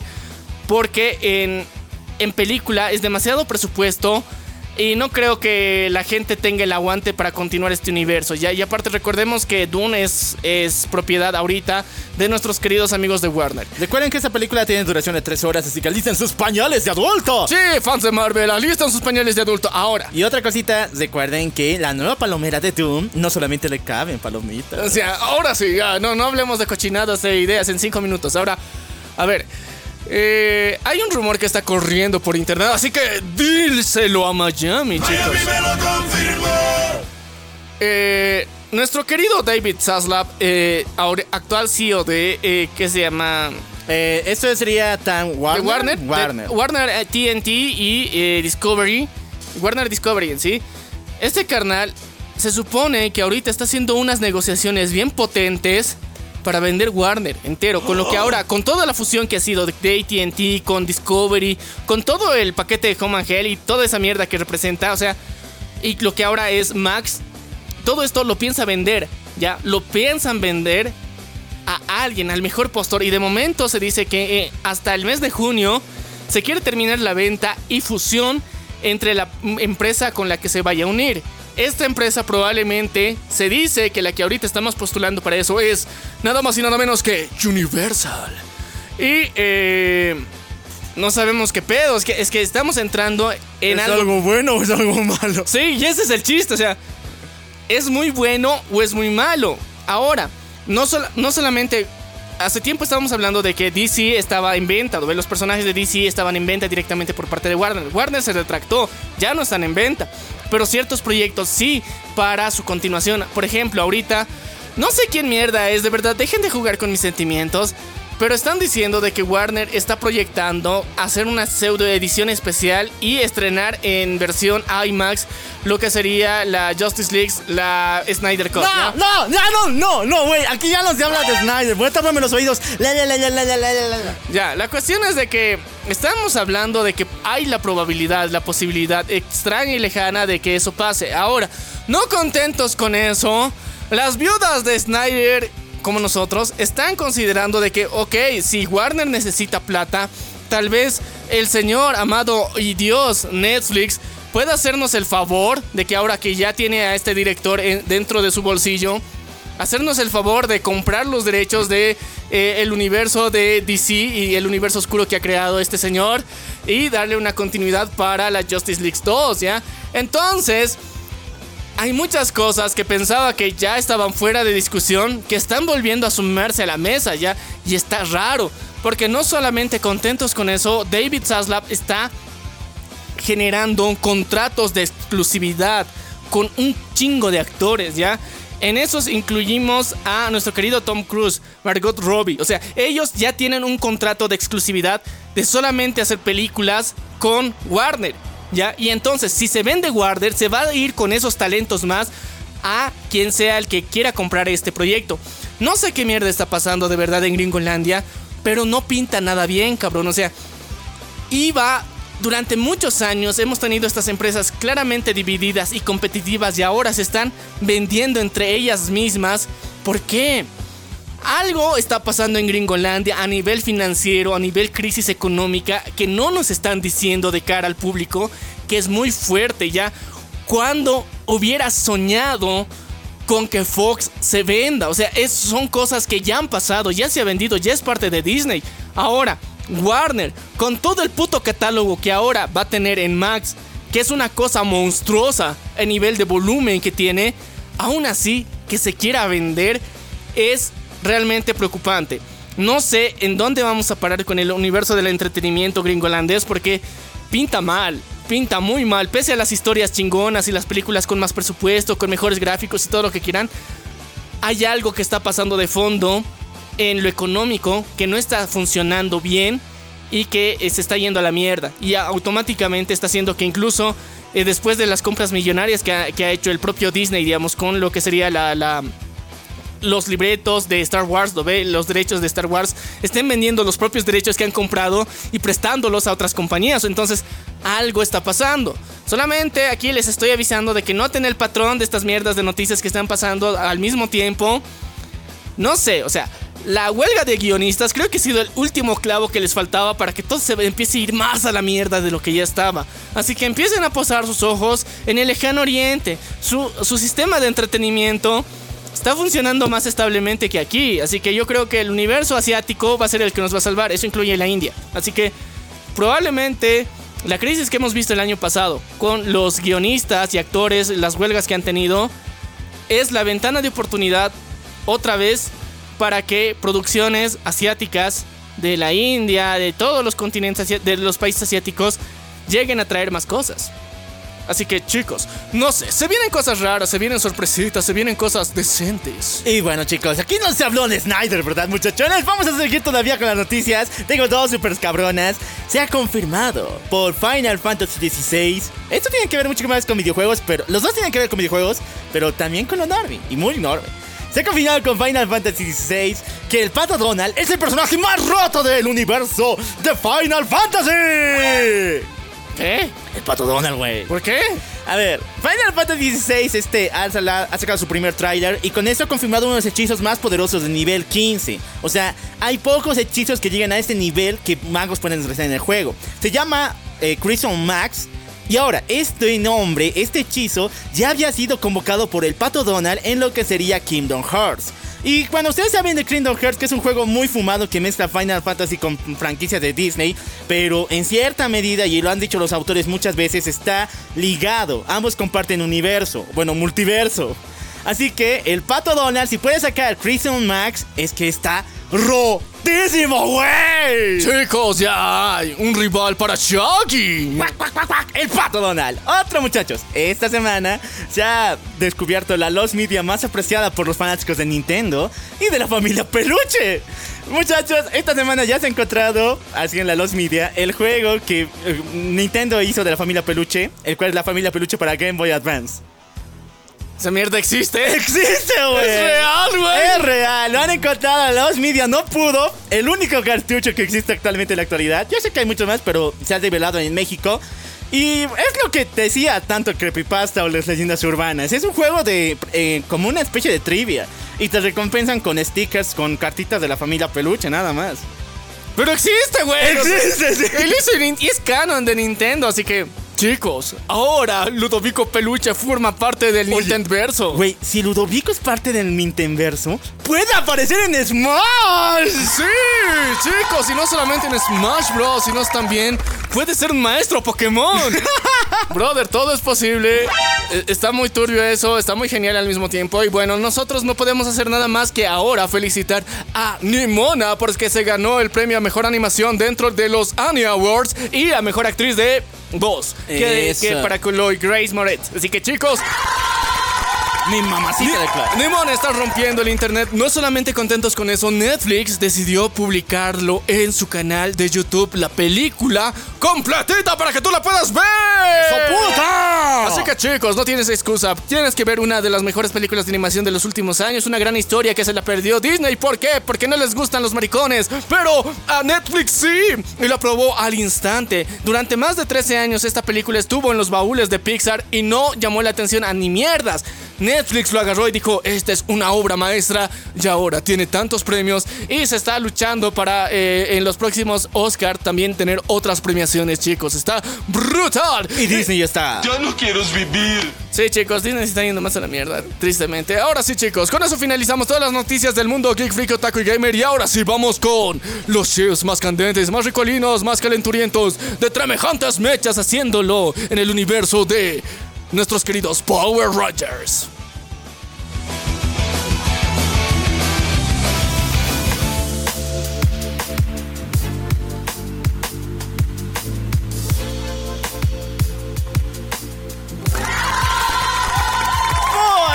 Muchachones, es hora de ponerse romántico en este especial del 14 de julio. Atrasadísimo. ¿Cuál 14 de julio? ¡Febrero, De pendejo! febrero, muchachos, de San Valentín, pero se contra atrasado.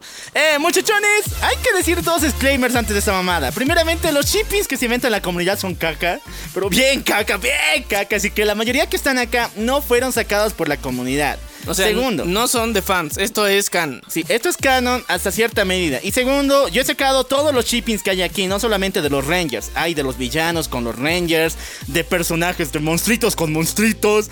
Hay relación de todo, pero si tuvieron un acercamiento donde ambos compartían un sentimiento que no fuera amistad, sino con un roce más romantics, ese es un shipping para mí y aquí está. Directamente para ustedes. Tenemos tres categorías para hacerlo. Super God, que la fuerza esté contigo. Tenemos también, qué culé, guionazo, güey, guionazo, qué culero guionazo. Y tercero, pa'l perro. Ok, vamos a empezar con uno, con uno que ha sido de los más históricos e icónicos. Porque mucha gente morenaza se sintió ident- Identificada, no intimidada. como- identificado. Sí. Muchachones, vamos con Zack y Ángela, muchachones. Este fue el único shipping romántico que tuvimos en toda la era de Power Rangers eh, Mighty Morphin. Hay otro también, pero yo le veo guionazo, bien veo. Lo importante es que este sí está God, porque sí tuvo un desarrollo muy cabrón. A ver, te cuento. Zack, que es el Power Ranger negro, se encontró con Ángela. Ya. Sí, sé que esas cosas pasan. El sordo no era racista. Tú y yo lo sabemos, maldita sea. Pero en el universo de Power Rangers no. Entonces, Zack eh, un día conoció a Ángela en el colegio. La quiso conquistar de mil formas. Le fue a visitar con chocolates. Y fueron al cine. Pero cada vez que se encontraban, sus citas eran brutalmente destruidas por Rita y Lord Zed. Nuestra querida Rita es una maldita desgraciada que prefiere arruinar la cita de un Power Ranger a poderle chingar la madre o vencer a sus enemigos. Sí, chicos, esa Zor, Rita, de verdad, es, es un cáncer dentro de este universo porque cada vez que están po- por tener una conversación más íntima, más apechugados los dos, ese rato aparece. Lo destruye todo el romance. Ahora, tiene también una evolución muy fuerte. ¿Por qué? Porque Ángela se siente que está desplazada por Zack. Porque Zack la culpa la del hombre araña. Tengo que irme ahorita, no, me están llamando del trabajo, tengo que apurarme. Pone, pone su trabajo por encima de ella. Pero en una oportunidad muy genial, junto con Bullet School, le dedican una serenata increíble. Y no puede resistirse más los encantos de este morenazo que baila breakdance mientras pelea. Sí, muy racista, pero así lo hace. Y se besan. Y ahí empiezan una relación de dos capítulos hasta que Ángela desaparece. ¿Qué? Empieza una relación de dos capítulos hasta que Ángel desaparece. ¿Pero por qué? O sea, ¿por qué? ¿Por qué desaparece? Recordemos dos cositas muy importantes. Primero que Power Rangers es un show para niños, obviamente el amor está... mm, Es, es feo, es gay, fuera, fuera, el amor es gay. No, el amor es para adultos y aquí no cabe. Sí, y segundo, de que es el tío Saban. Este cuadro es el tacaño en persona. Si Don Cangrejo tuviera un avatar, serían Kyle Saban, viejo. Así que chicos, no lo man... Bueno, mira, a los Power Rangers que querían más sueldo los mandó de representantes de A la... las Naciones Unidas. Sí, pero mientras tanto a los personajes que eran el interés romántico los mandó... Ah, ¿A dónde? ¿A dónde, chicos? ¿A dónde pudo mandarlos el rey Saban? No se sabe, muchachos. Para mí, esta relación es demasiado god, así que está obviamente que... Oh, esto sí es cine. Agárrate el puchito.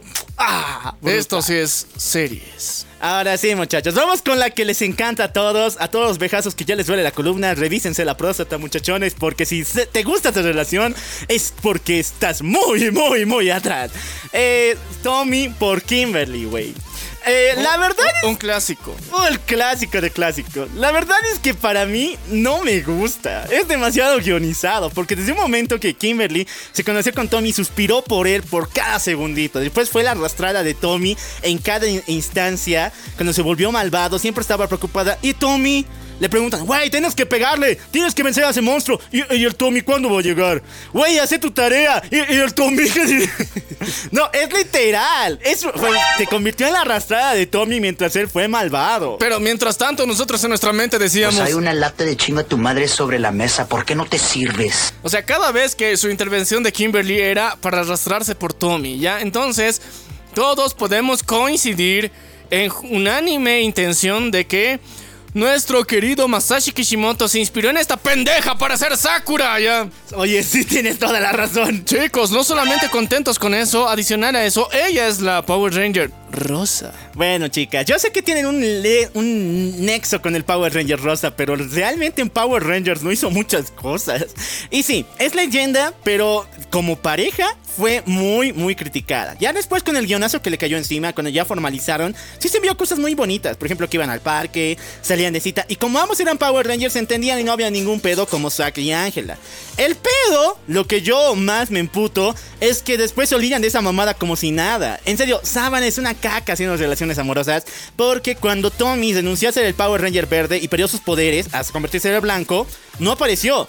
Y nadie después preguntó por Tommy. Ni siquiera su novia, que en aquellos momentos era su pareja. ¿Por qué lo dice tan brusco? Es que, o sea, es, es, es Papi Saban, bro. O sea, aquí no hay presupuesto, no hay, no hay justificación ni explicación racional para esto. Es parte del universo Saban. Sí, muchachos. El pinche de Saba no quería pagar más plata porque Tommy era recontra popular, así que lo votó. Y dijeron ninguna mención a Tommy. No me importa que sea tu pareja, que te hayan besado, que haya cosa.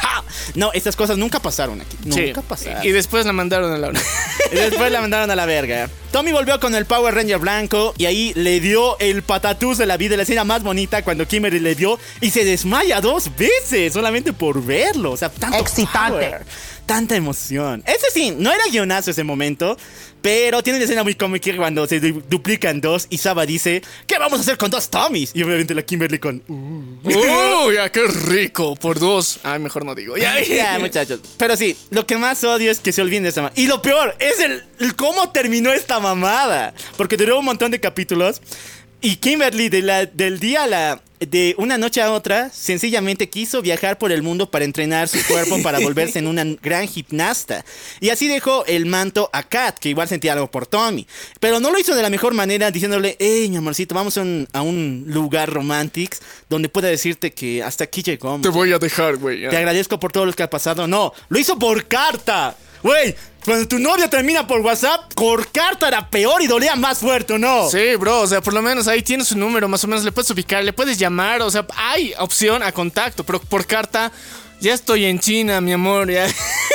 No te voy a dar mi correo, pero aquí está, nomás para, para decirte de que gracias por todo ese tiempo. Así, así de maricón fue el cierre que le dieron y después se volvió embajadora de la ONU. No, después tuvo una relación con Jason, o sea, el Power Ranger rojo, nada que ver, o sea, estos dos nunca han compartido relación. De, de hecho, si me pongo a pensar, nunca se han hablado de estos dos tipos, el Power Ranger rojo y el rosa. Y eso que los- todos los chicos les chipeaban, pero nada Sí. que ver. Y se volvieron pareja de la nada la película de Turbo.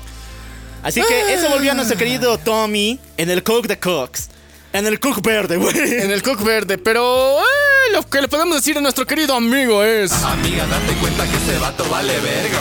Bueno, al revés, sí, invertido, muchachos. invertido. Pero sí, sí, chicos, estuvo de la mierda. Ya, calificación, guionazo, güey, guionazo. Guionazo, mucho arrastre, chicos. E inspiración para Sakura Haruno. Oye, sí, qué culero. Ya digamos, muchachos, eh, esta relación no es en los Power Rangers como tal, porque recuerden Es que nuestra- cómics. es en los cómics.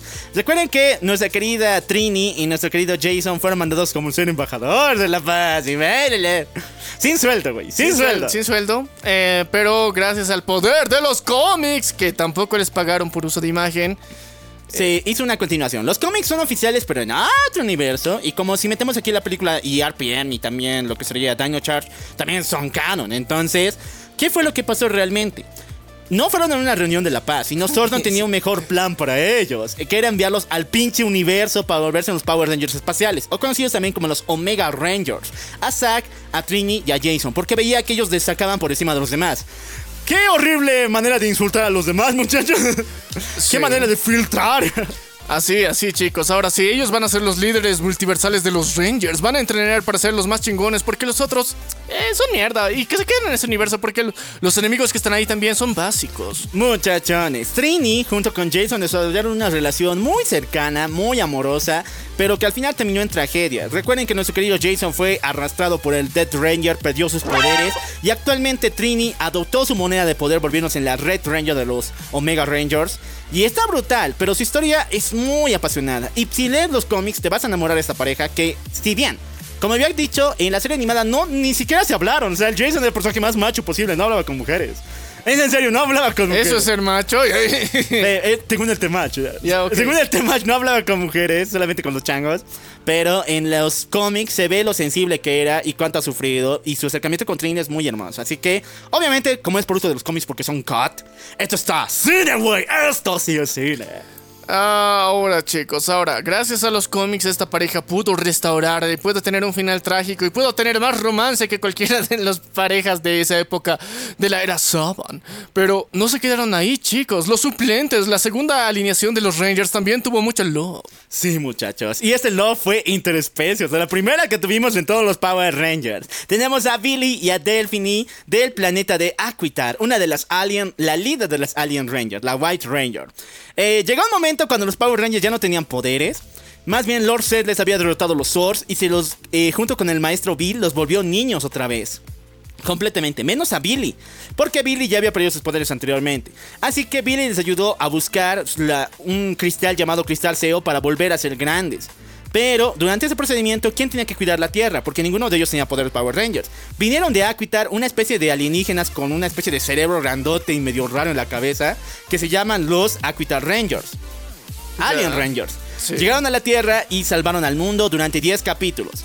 Pero durante su llegada, obviamente que el Billy le gusta lo tecnológico, le gusta a saber mucho más allá. Y dijo, wow, voy a ser como el, el abuelo de Ben 10, le entro a todo, güey. Oye. Cochino degenerado. Pero sí, le entra todo. Ya, en la serie no hay mucho love entre estos dos, sí hubo interacción, por lo menos, por lo menos. Interacción real. Ya. En cámara. Sí fue guion. A ver, me gusta mucho esa relación demasiado, pero hay que decir, es un guionazo de mierda. Porque, a ver, la historia detrás de cámara es asquerosa. Porque Billy, el actor que es eh, David Cranston, eh, mm, es gay. Y cuando fue, eh, bueno, cuando él aceptó su naturalidad, todas las personas que trabajaban en Power Rangers le hicieron un bullying horrible. Todas. Él no quiere levantar nombres, pero obviamente que Saban está metido aquí. Los jodieron de tal manera para que renuncie, porque no le gustaba trabajar con alguien así. Y al final tuvo que hacerlo. Y la única justificación que hicieron fue desarroll- desarrollar esta relación amorosa, primeramente con Delphine, para que Billy fuera a su planeta y viviera con ella en Aquitar. Votarlo a las Naciones Unidas, pero a su planeta. A su planeta, chicos. O sea, la forma de despedir a alguien es que se enamore de una alienígena y que se mude con ella. Así que sí, güey. Sí hubo interacción, pero tremendo guionazo. Y sí, se pone aquí porque los momentos de interacción entre ambos son lindos. No son tan románticos como los que hemos, ya hemos dicho, pero yeah. Eh, tienen level, por lo menos. Son eh, un nivel aceptable de guionazo. Ya, muchachos. Ahora sí viene el tremendo guionazo que te lo metieron sin vaselina. Sí, sí, sí. Prepárate, la puta que te reparió. No, este es uno de esos dildos grandotes de XXL. Esto sí te lo vas a tragar entero porque Saban. Una vez que Kimberly dejó el equipo, tenía que meter a una Ranger rosa, sí o sí, rubia, preciosa, a nuestra querida Kat. Y de paso que ella no entró con gloria. De hecho, fue un. a ver, a ver, yo me acuerdo, Kat no es 100% humana.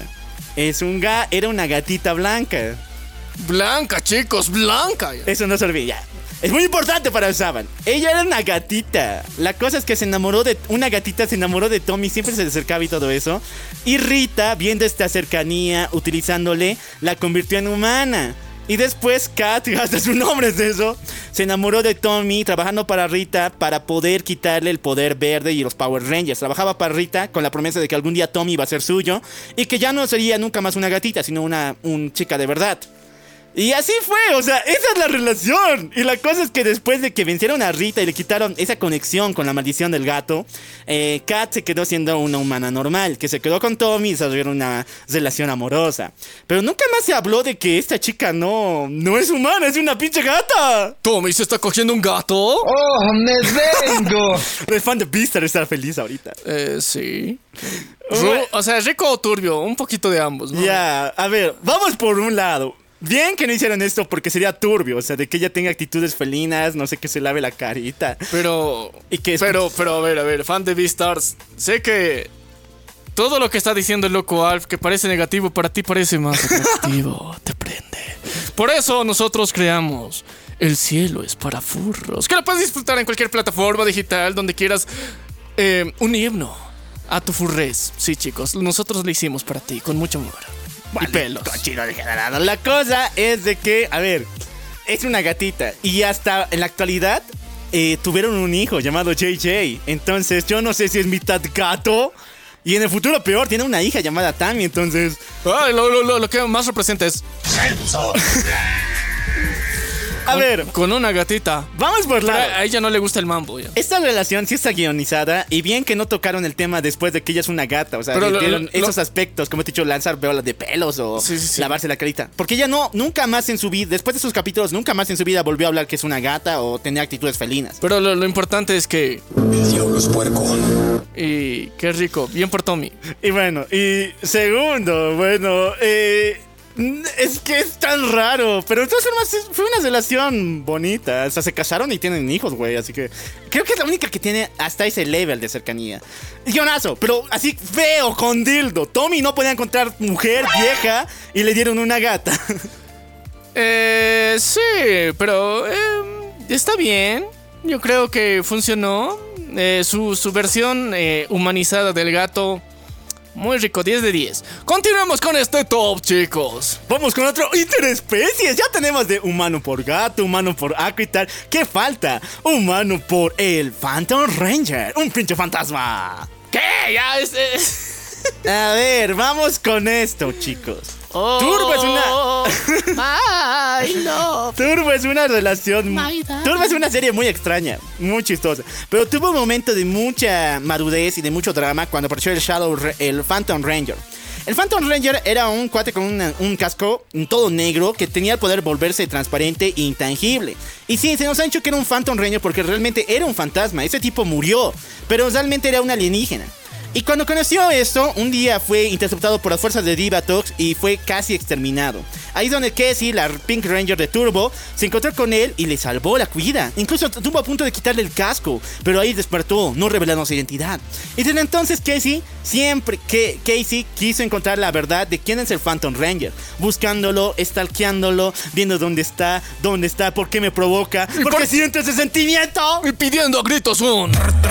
Martillazo en el ano. del fantasma, güey. Del fantasma, un fantasma que te dé dé un buen impacto. Para cochar. La cosa es que Power Ranger Turbo nunca nos dio una respuesta de qué pedo con esto, porque al final el Phantom Ranger simplemente deja el planeta, porque ya no había mucho metraje de él, ya no podía manejarlo, entonces simplemente se va y no tiene ningún corte con la relación con Casey. Así que sí es un shipping que duró bien denso y la única que se enamoró aquí fue Casey, porque el Phantom Ranger sabe como, ¿qué pedo contigo? ¿Por qué me stalkeas? Yo no te conozco, plap. Sí, me, me le valía verga, va. Pero ya, Casey por enamorada y porque sí funcionó como ship, o sea. ah, Yo creo que ella en su corazón dice. Pero no me arrepiento de haber sido puto. Muy bien, muchachos. Culero, culero para el perro. Culero para el perro, pero. O sea, oh, my. No, enamorarte de un fantasma, güey, no mames. Ya, muchachos, seguimos con las elecciones interespeciales. Sí, ¿por qué no? Sí, bueno, es Power Oye, hay un fetiche aquí, ¿no? Inter- Interespecial. ¿Ya ¿Cuántas, Chico. cuántas vamos? Sí, o sea, el furrismo aquí en su máximo esplendor. Ya, güey. Vamos con un. ¿Qué tal si te acuestas con un pinche alien que es humanizado? O sea, tiene todo de humano, pero es de otro planeta. Sí, menos la pija. Ya, ya no, Ya, no lo sabemos, nunca nos confirmaron. No, no, muchachos. Tenemos a Andros y Ashley de Power Rangers in the Space.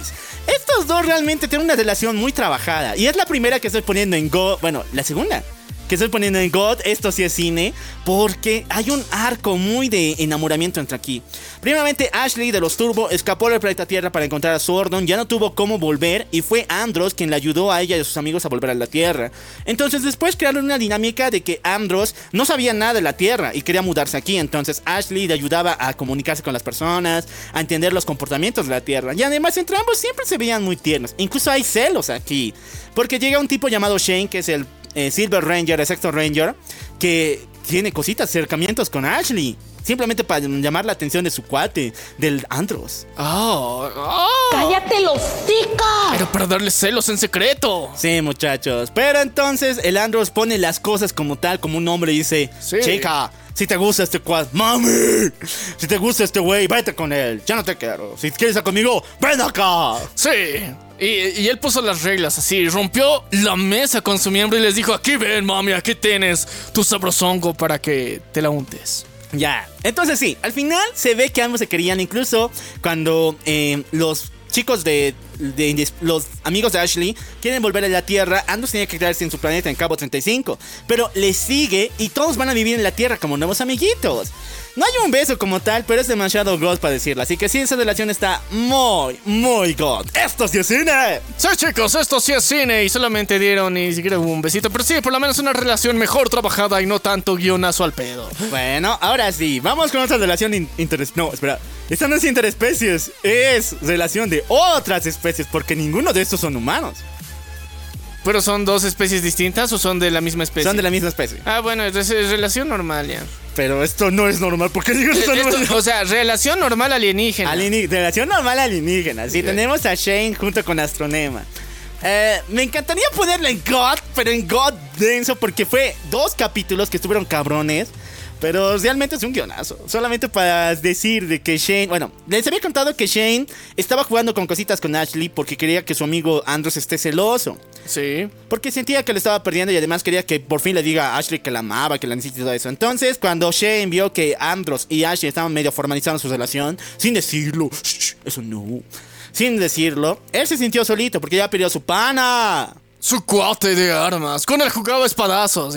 Entonces, ¿qué pasa cuando pierdes a, bueno, cuando pierdes a tu mejor pana? Te ligas a su hermana. Oh, O sea, esto parece Latinoamérica, pleb. A ver, chicos. ya, ok, ya, sí, sí. Es que quieres la versión femenina de tu fan. ¿eh? Oye, sí, güey. Ya. Esta relación sí es Ghost porque Astronema, quien es la hermana de Andros, era la villana de esta serie de In the Space. Ella fue secuestrada por el maestro, bueno, por eh, Lord Jack. Ay, no me acuerdo, pero es un malvado de todo el universo. Y esta le secuestró y la volvió en su, en su esclava. Y lo más principal, su mayor general y una de las mayores amas del mal. Sin embargo, llega un momento cuando Andros se encuentra con ella y se ven al rostro y saben que son hermanos. Ambos se comunican y después ella empieza a flaquear en el camino de la maldad, sentir sentimientos, volverse buenita. Y en ese momento aprovecha a Shane. Al encontrarle ahí perdida en el piso, completamente der- derrotada por los Rangers, es el único que va a cuidarla. Y cuando ve lo preciosa y hermosa y con grandes atributos que tiene, se enamora de ella y después, siendo un Power Ranger, sabiendo que ella es la malvada, le va a conquistar. Con flores, chocolates y con cartitas de amor con la pancarta. Solo faltaba la pancarta y la banda, güey. ok, y este carnal, o sea. Le, le- le- le va a dar todo su cariño y amor Power Ranger así directamente a, a su mayor villana. Oye, o sea, esta tipa cuando le veía le disparaba, lo quería matar. Sí o sí, pero el tipo como idiota siempre iba y le daba cariño y amor. Decía, güey, invítame una cita, por lo menos, vamos. Ay, güey, ay, güey. Pero ella no se pudo rendir. a- o sea, llegó a rendirse ante sus encantos. No pudo resistirse más a ese cariñito que le estaba dando. Y entonces ella sucumbió. Y desde entonces. Le perdió bien denso. Sí, como, como en antro de mala muerte. Ya, al final de In Space no sabemos qué pasa con ellos, pero por lo menos que eh, Astronema vuelve a ser humana. Bueno, vuelve a ser Alienígena. alienígena. Eh, una Caboniana 35. Y después eh, se une con Andros en, en su viaje junto a la Tierra, junto con sus amigos. Entonces, obviamente que está con Shane y Canon confirmado. Aunque después en Los Galaxy no nos dicen ni madres. Y medio que quería chingarse a Leo, entonces son cosas raritas. Pero ya, estuvo una historia interesante, rara, extraña. Pero al final triunfó el amor. Pero, así que. podemos- Guionazo. Guionazo. O sea, es God, todo en dos capítulos. La historia me encanta. Pero es guionazo, pues, pero Shane, ¿con quién más se va a quedar? Pero lo importante es de que. Arriba la esperanza, abuelita. Te puedes culiar, hermana de tu amigo. Ya, sigamos todavía, güey. Ok, Esta ya. es otra de las. Esto sí es guionazo, pero condenso. Y realmente yo no sé si es un shipping confirmado o algo parecido, pero había de dónde sacar. Esta fue una de las relaciones, relaciones más extrañas porque ambos se tenían ganas, muchas ganas, pero no hacían ni madres para confirmarlo. Hablamos de Leo con Kendricks. Y sí, la actriz de Kendricks es la misma que actúa en The Big Bang Theory como Bernadette. Es una de las grandes promesas que tuvimos en esta serie que pasó a ser mucho más grande. Y en aquellos momentos ella... eh, actúa en el papel de Kendricks junto con Leo y sí tenían demasiadas ganas. O sea, cada vez que se veían se querían comer. Lo digo de verdad, hay mucha pasión aquí. Ella era una secretaria de lo que sería Tierra Aventura, esa estación espacial donde se fueron a vivir a otro planeta para buscar el multiverso, otras galaxias. Era una secretaria que simplemente adopta el poder Ranger y se vuelve en parte del equipo, pero siempre estaba cuidada, siempre estaba maravillada en que Leo sea tan fuerte, sea tan valiente, sea nuestro líder. ¡Ay, Leo! Sí, ya por él, ya, un poco. Ya, la cosa es que entre ambos hace una relación, pero que es vilmente cortada. Y hasta que se corta, Leo no admite que le gusta a Kendricks. O sea, ¿cómo pasó este corte? Kendricks murió. Es la única Power Rangers que se muere en la serie. Kendricks muere a manos de la eh, Psycho Pink, uno de los mayores enemigos de los Power Rangers, y después deja su poder a Caron, o sea, la Power a la anterior muchacha, Astronema, que se volvió bonita, la hermana de Landros. Sí. Esa le deja su poder a ella. Pero hasta en el momento que se muere, Leo no despierta, o sea, No se da cuenta. No se da cuenta de que la ama. ¡Desgraciado! Sí, muchachos, así que sí, hubo mucho feeling, pero por ma- por mamón. Sí, por Mamón. Por cobarde. Por cobarde. Otra vez, el patriarcado se pierde del amor. Se pierde de la moda. Así que esto va para el perro, güey. O sea, hubo mucha pasión, pero ese pedo donde el cuate ni siquiera ha dicho algo. Nada se concretó, nada se concretó. Y al final nomás, se ha muerto, ya, güey. Triste, pero cierto. Ok. Ya, esta sí es guion. A ver, no sé si es guion. Tú me dices, ¿es guionazo o es para perro, güey? Ya. Eh, Lightspeed Rescue es una de las series más homoeróticas que existe en la Tierra. Y vamos a hablar más de ese tipo de series más adelante. Güey, Power Rangers tiene una carga homoerótica bien densa. Muy densa. Juegos de espadazos con Megazords. eh. Ya, lo importante es de que Lightspeed Rescue se pasaba de lanza porque aquí solamente había dos chicas y las dos tenían actitudes medio varoniles. Ya. O sea, típicamente como tal. La primera, que era nuestra querida Magita, te- era una escaladora profesional que era muy engreída. Y la segunda, que era Dana, era prácticamente una militar. Y era para América de paso. Entonces, ninguna de las dos tenía mucho contacto con los demás. Trataron de eh, equilibrarlo con lo que sería Joel y la señora Fairweather. Pero se fue por otro lado. Su cariño y amor se fue por otro camino.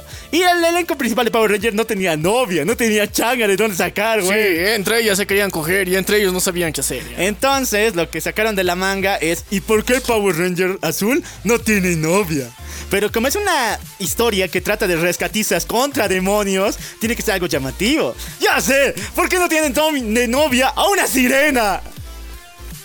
¿Qué? ¿La sirenita versión Power Rangers? Sí. ¿Ya? Muchachos, nuestro querido Cal, que es el Power Ranger azul en Lightspeed Rescue, se enamora de Marina, que es una sirena como tal, en una isla mágica.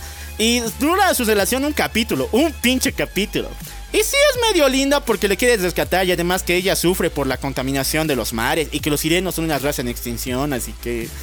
eh, ya, pero al final no... Ven, baby, yo te voy a ayudar a no extinguirte. Eso, eso hubiera sido muy chido. O sea, el Waps. pero, el güey- Wats, viejo.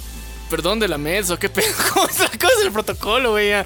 Ya, pero por lo menos el Wats, o el número, o no sé. O La caracola, ¿no? O sea, La da- caracola, porque después no se vuelven a encontrar ni mierdas y se, bueno, se separan. Así que ese shipping, guionazo para el perro.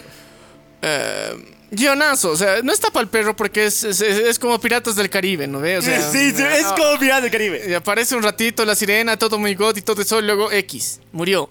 Ok, guionazo, pero sirve de entremés para que no sentirte tan homoerótico con esta serie. Ahora sí, muchachos, tanta homoeroticidad llevó a la relación del mejor shipping de Power Rangers hasta ahorita. Y esto ya, si ven en la categoría mayor de God, la pongo como Super God, decirlo. Suprema. Suprema, porque esta relación sí es una de las mejores. Joel y la señorita Weather. Joel es el Power Ranger de Lightspeed Rescue, esta serie que ya les he hablado, de rescatistas contra demonios, que es toda la vida, desde que le ha visto a la señorita Weather, que es la creadora de los Morphers y los Swords como tal, la ha tratado de ligar. Y aquí se mata una, una típica eh, conquista al estilo Brock. O sea, de Pokémon. El tipo iba, le daba chocolates y los Power Rangers, no, vente para acá, papu, vamos a trabajar. No, papu, la estás cagando, nos vamos. Por eso digo que es bien homoerótica, porque sus mismos panas le joden las ¡Le conquistas. sabotean! Eso no es de panas. Pero la señorita Fairweather está cayendo en los encantos de este morenazo. Y al final nos revelan que sí, tanta conquista, tanta mm, perseverancia, Sí, sirve para algo. sí. El, El pu- Temachi no tiene razón ya. No, el tema tiene razón. Ya, bueno, no tiene razón.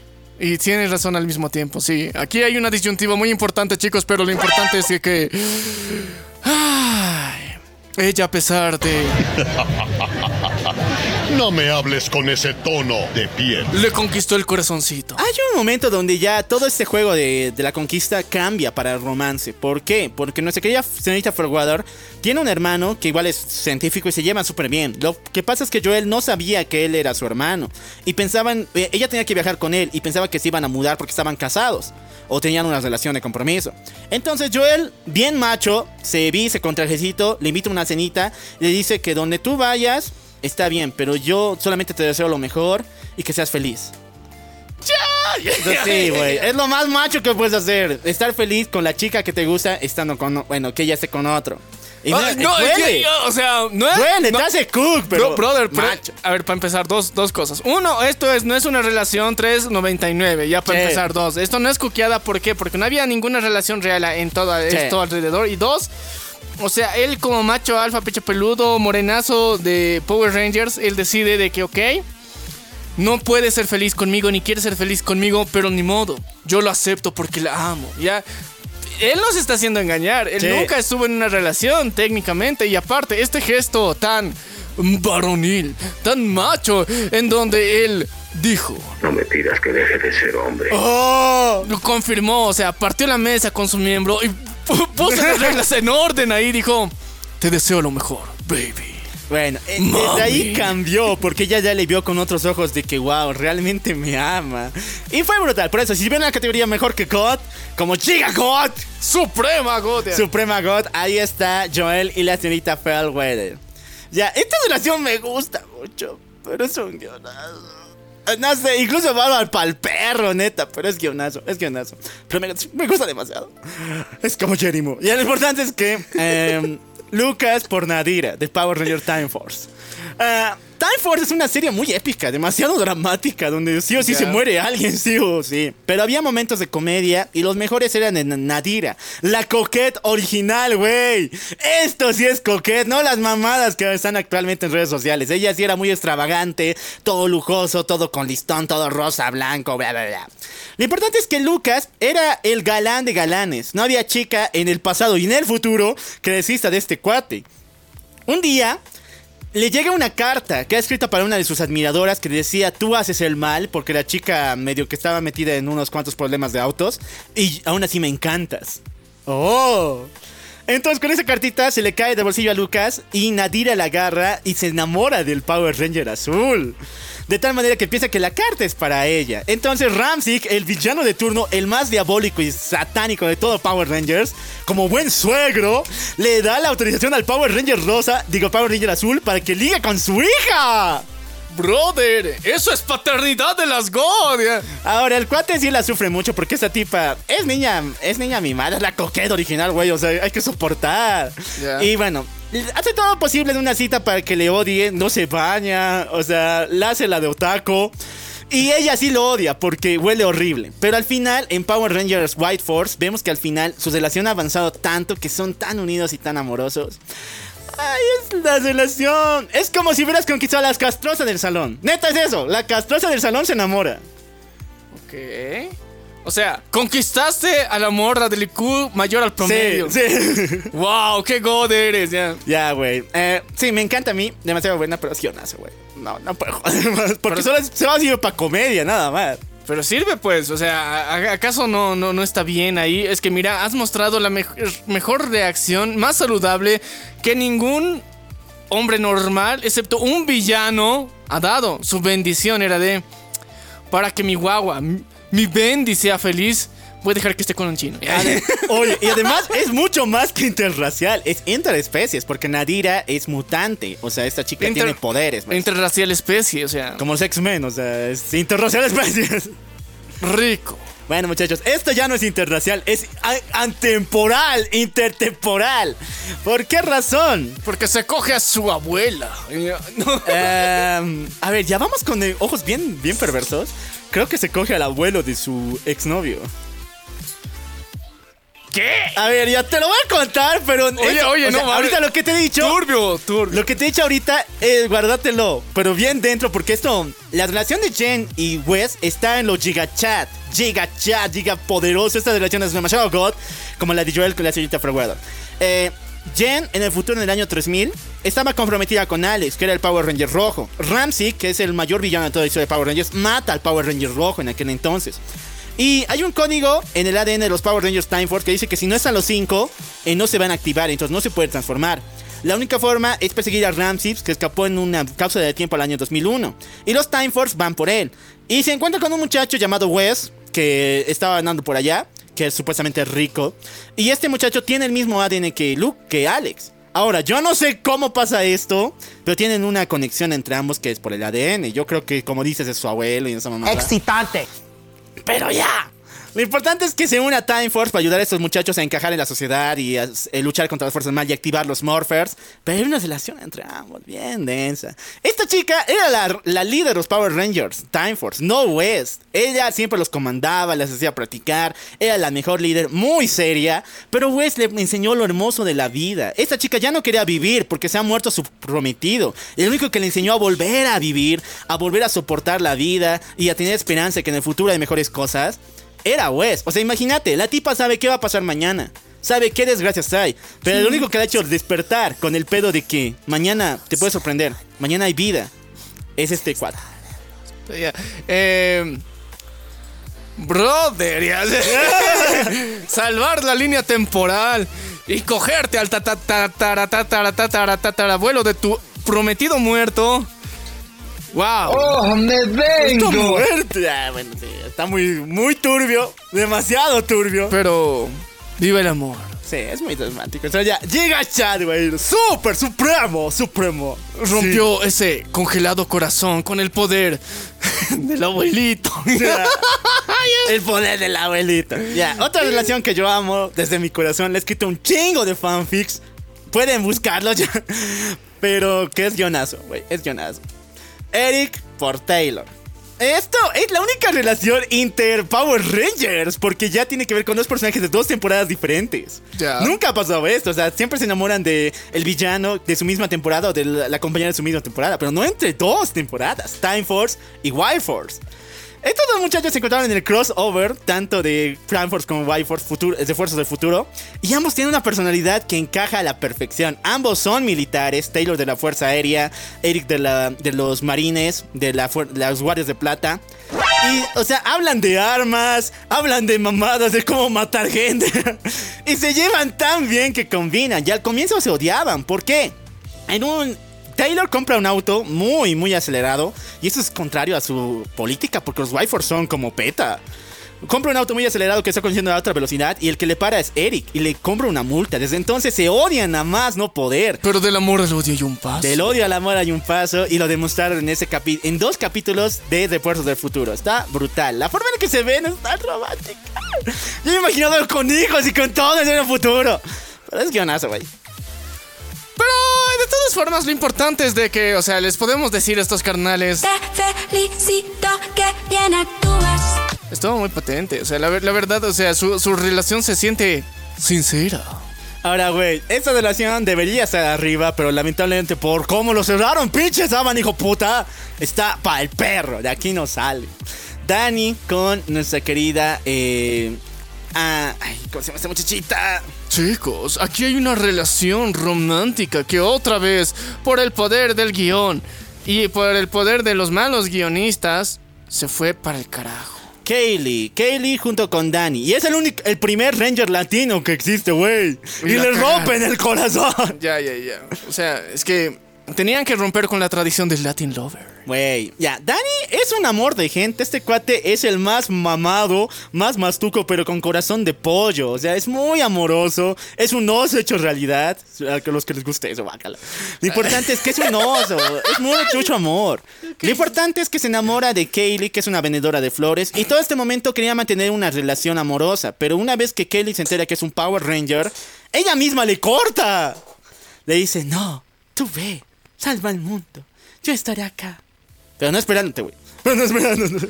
Pero, pero, él, ¿por qué no le dice? ¿Por qué no te vas un poquito a la puta que te parió? Ya. Tene- tenemos pocas relaciones de Power Rangers y civiles, ¿no?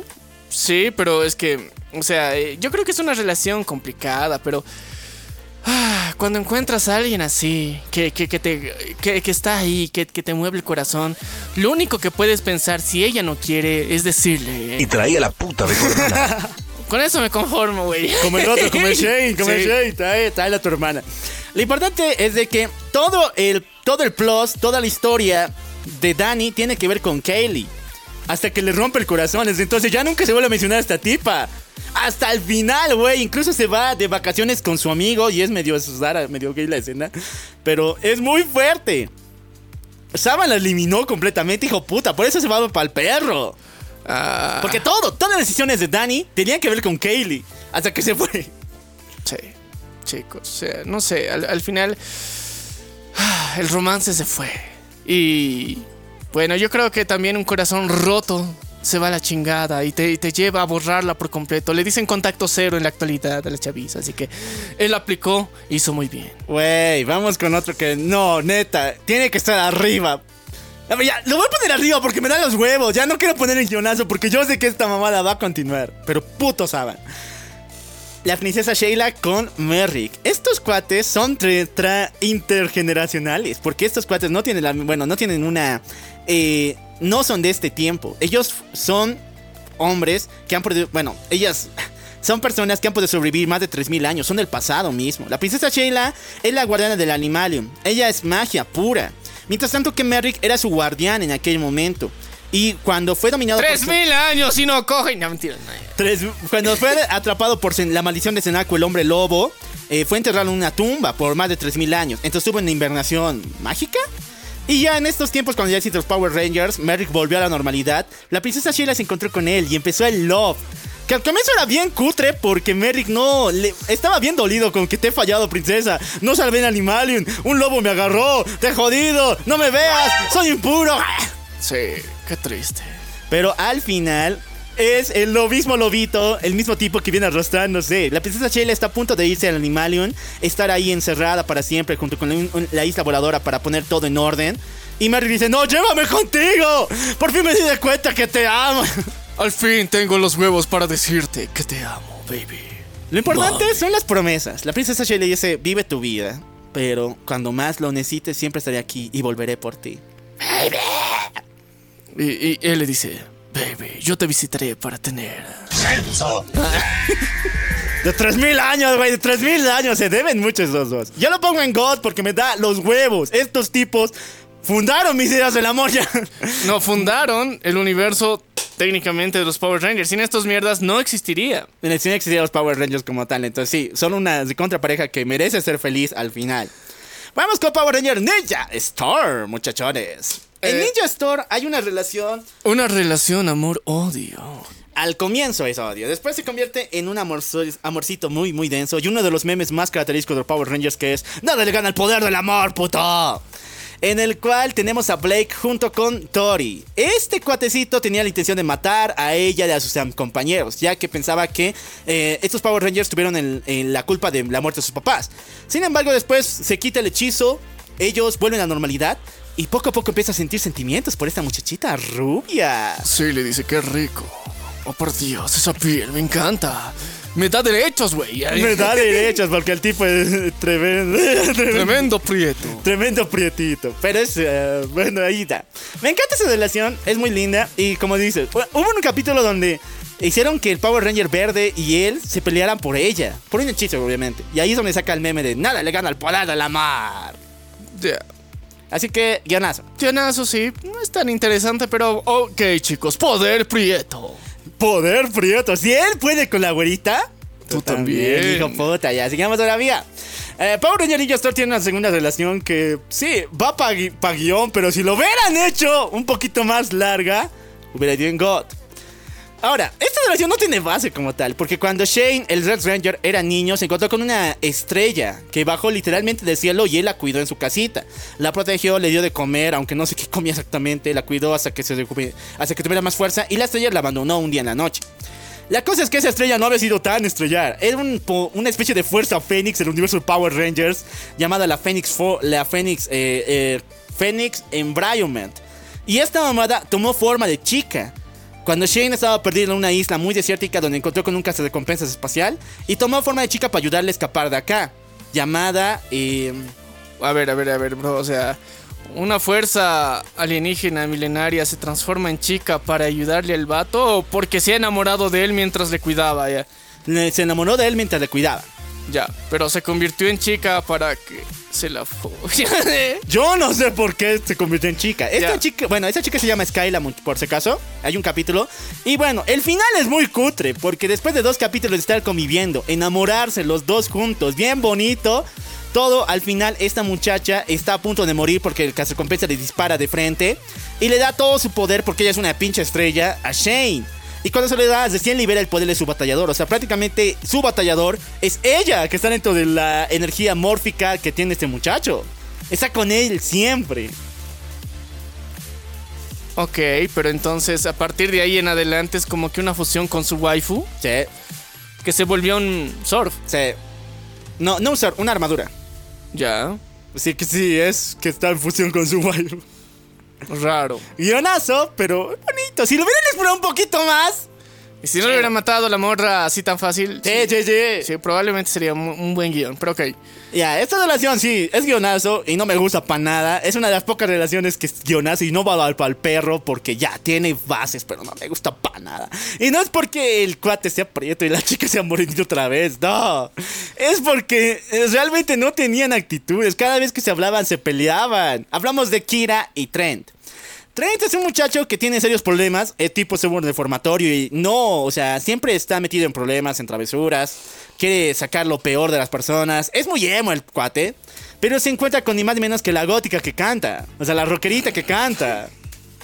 Ok, chicos, o sea, eh, otra vez el cliché se repite. Sí, muchachos, el moreno con la, con la No, no, no, rockerita. no, no, no, no, más allá de eso, o sea, eh, el- el el güey valeverguista con la pri- con, con la güerita con talento, eh. La güerita con talento, güey. Ahora, no se llevaban para nada bien, siempre se insultaban uno con el otro, siempre se odiaban, se lanzaban Pero maldiciones. del amor al odio hay un paso. Sí, pero no salió para nada bien, porque al final igual se llevan medios de la verga, así que no es tan bien fundamentado. Dino Trueno no sabes hacer relaciones, hijo puta, así que le pongo pa'l perro. O sea, está bien guionizado, hay trasfondo, hay un chingo de capítulos que dicen que estos dos van a terminar juntos con miles de hijos, pero me vale verga, pa'l perro. Por falta de, de carisma de los actores o del guion, una de dos, pero la cagaron. Ahora, siguiente, para el perro van dos muchachos y seguiditas, porque ustedes saben que Tommy es el papucho. Tommy es lo más cabrón que hay, es el leche legendario. Ya, ya, ya, cálmate, limpiate la baba, limpiate la baba, puta madre, ya. Vamos a Tommy. La cosa es que no se aguantaba tampoco Saban de que ya lo tiene de vuelta como el Black Ranger, como el mentor de esos Power Rangers. Tenemos que darle waifu para que la gente recuerde que el Tommy es cabrón o no. Para que recuerden que el Tommy coge. Porque sí, muy pro y todo lo que quieran, pero si es que no coge, va a parecer homosexual. Entonces, no, aquí está prohibido es- ese tipo de cosas. Ya, todas las mujeres MILF de esta serie que son Hailey y Elsa tuvieron algo con Tommy. Primeramente Hailey, que es su secretaria, que trabajó con él mucho tiempo para buscar las dinogemas, las, eh, las dinocargas, mejor dicho. Eh, estuvo muy enamorada de él y tanto así que cuando se enteró que era un Power Ranger, aún así se metió en sus, eh, en sus operaciones siendo su secretaria y cuidando siempre al- a Tommy. Todo ese tiempo que estuvo con él, no lo hizo con paga, sino simplemente porque estuviera cerca de él.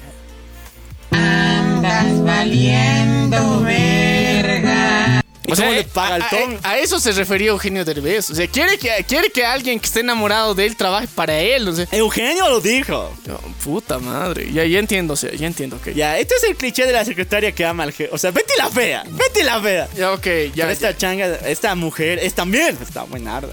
Ya. Ahora, no, el Tommy no solo conquista secretarias, conquista villanas. Porque en Dino Trueno existe una villana llamada Elsa que trabaja para Mesogog. Y esta muchachita siente algo por el Tommy cada vez que pelea con él. Sí.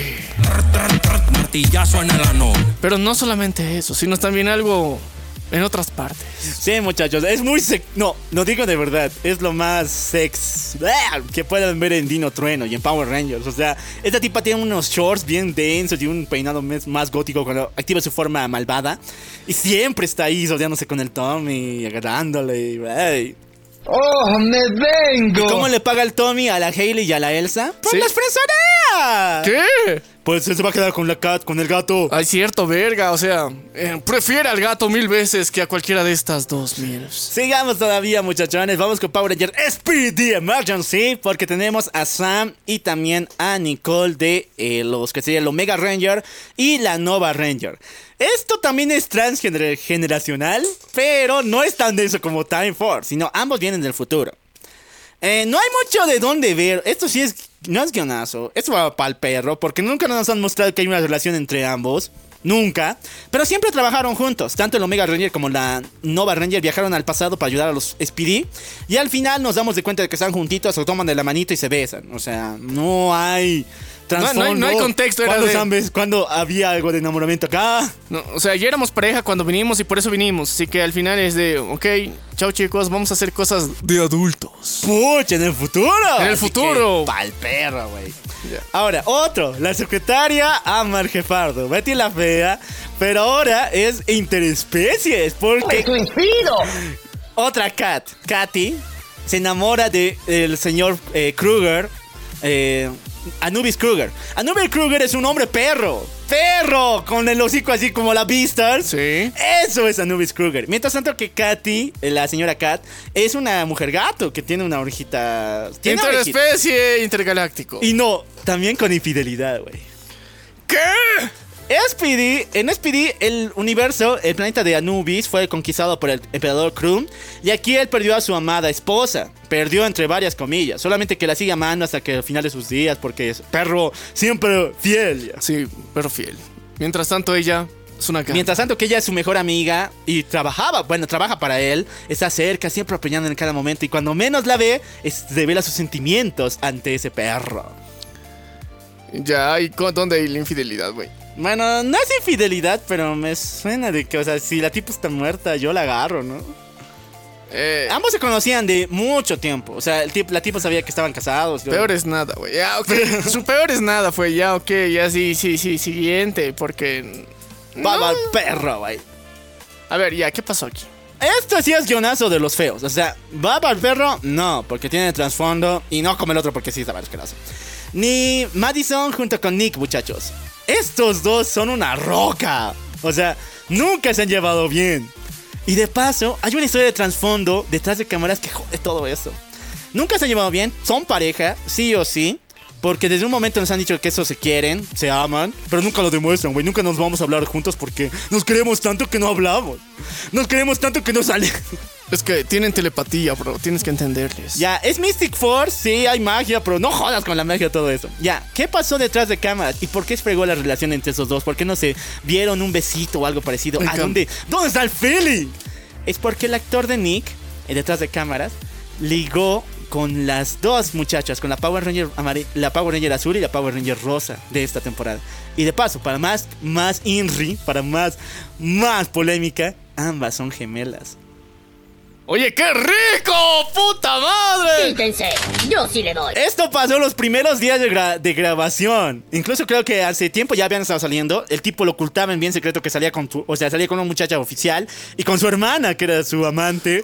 Se descubrió en media gra- medias grabaciones y tuvieron que tolerarse. ¡Cállate los ticos! Estamos en contrato, pleb. Mm, Tienes contrato de no romperle la cara a ese cojudo hasta que se acabe la serie. Oh, güey. Excitante. Y es por eso que nos dijeron que son novios, son pareja ya, pero no hay amor, porque este puto la cagó al comienzo. Que- ya, oye, qué, qué crack al mismo tiempo y de qué, qué perro al mismo tiempo. O sea, se mamó, se mamó este güey. ya. Se pasó de verga. Mucho. Pero e- eso afectó el guion. O sea, eso afectó el guion porque yo creo que si hubiera sido. Si no hubiera habido ese problema, probablemente hubiéramos visto un romance más. Yo espero que sí, porque este cuate también se pasó de lanza. ¿Cómo? Con gemelas. Ya, guionizado. No siento que va para arriba ni para abajo. Guionizado esta mamada. Dos rocas vivas. Sigamos todavía con Mac y Rose de Power Ranger eh, Operation Overdrive. Overdrive es una temporada fea, muy culera, es una de las peores, pero realmente que tenía un buen cast. Estos muchachos no son, eh, no son normales, porque son grandes ladrones, grandes espías, grandes eh, lo- arqueólogos, grandes, eh, unos grandes profesionales. Científicos. Científicos y grandes posiciones. Menos estos dos. Los únicos dos que eran adolescentes eran los que tenían una relación romántica. Y ahora, esto es inter intermaquinacidad. Porque recordemos que nuestro querido Mac es un robot. El Power Ranger de esta temporada es un robot. Ya. ¿Y ella no? No, pues. ¿Ella es humana? Sí, ella se enamoró de un robot como el Wanda de Fisher. Ya. Eh, le gusta un vibrador que hable. ¿Sí? Chido. Ya, al final, obviamente, que Mac vuelve a ser, o sea, cumple su deseo de que va a ser un niño de verdad, como Pinocho, toda la mamada. Y ya es humano, ya puede sentir por fin el poder de la. de- del poder de Mac. ya. El poder de la verga. Sí, pero ya, en todo ese momento sabía que era un robot, aún así le gustaba y estaban bien enamorados, así que mm, turbio. El diablo es puerco. Pero antoja bien. Mm, Ya antojaron, ya antojaron. Ya. Sí, guionazo, pero sirve. Esa relación sí estaba culera, neta. Power Ranger Jungle Fury es una de las mejores temporadas. Tiene un concepto muy bonito que es el Kung Fu mezclado con pizza y con linces. ¡Wow! Pero su chip estaba bien a la culera. Bien culero. Aquí sí o sí, Teo junto con eh, es la Power Ranger amarilla, Lily, tenían que ser pareja. O sea, desde un comienzo me dijeron, "Le- Teo, tú amas a Lily, la deseas con todo el corazón y la vas a provocar, le vas a conquistar y todo eso. Pero cuando tú veas la serie, ¿con quién pasaba más momentos? ¿Con quién sonreía la chica? ¿Con quién convivía? Y eso era con el Red Ranger, es decir, con Troy. Y, güey, no hay, no hay escena donde el Power Ranger azul, Teo y Lily estén conviviendo. Todas son con Troy. A ver, chicos. Para el Ranger Azul le podemos decir que.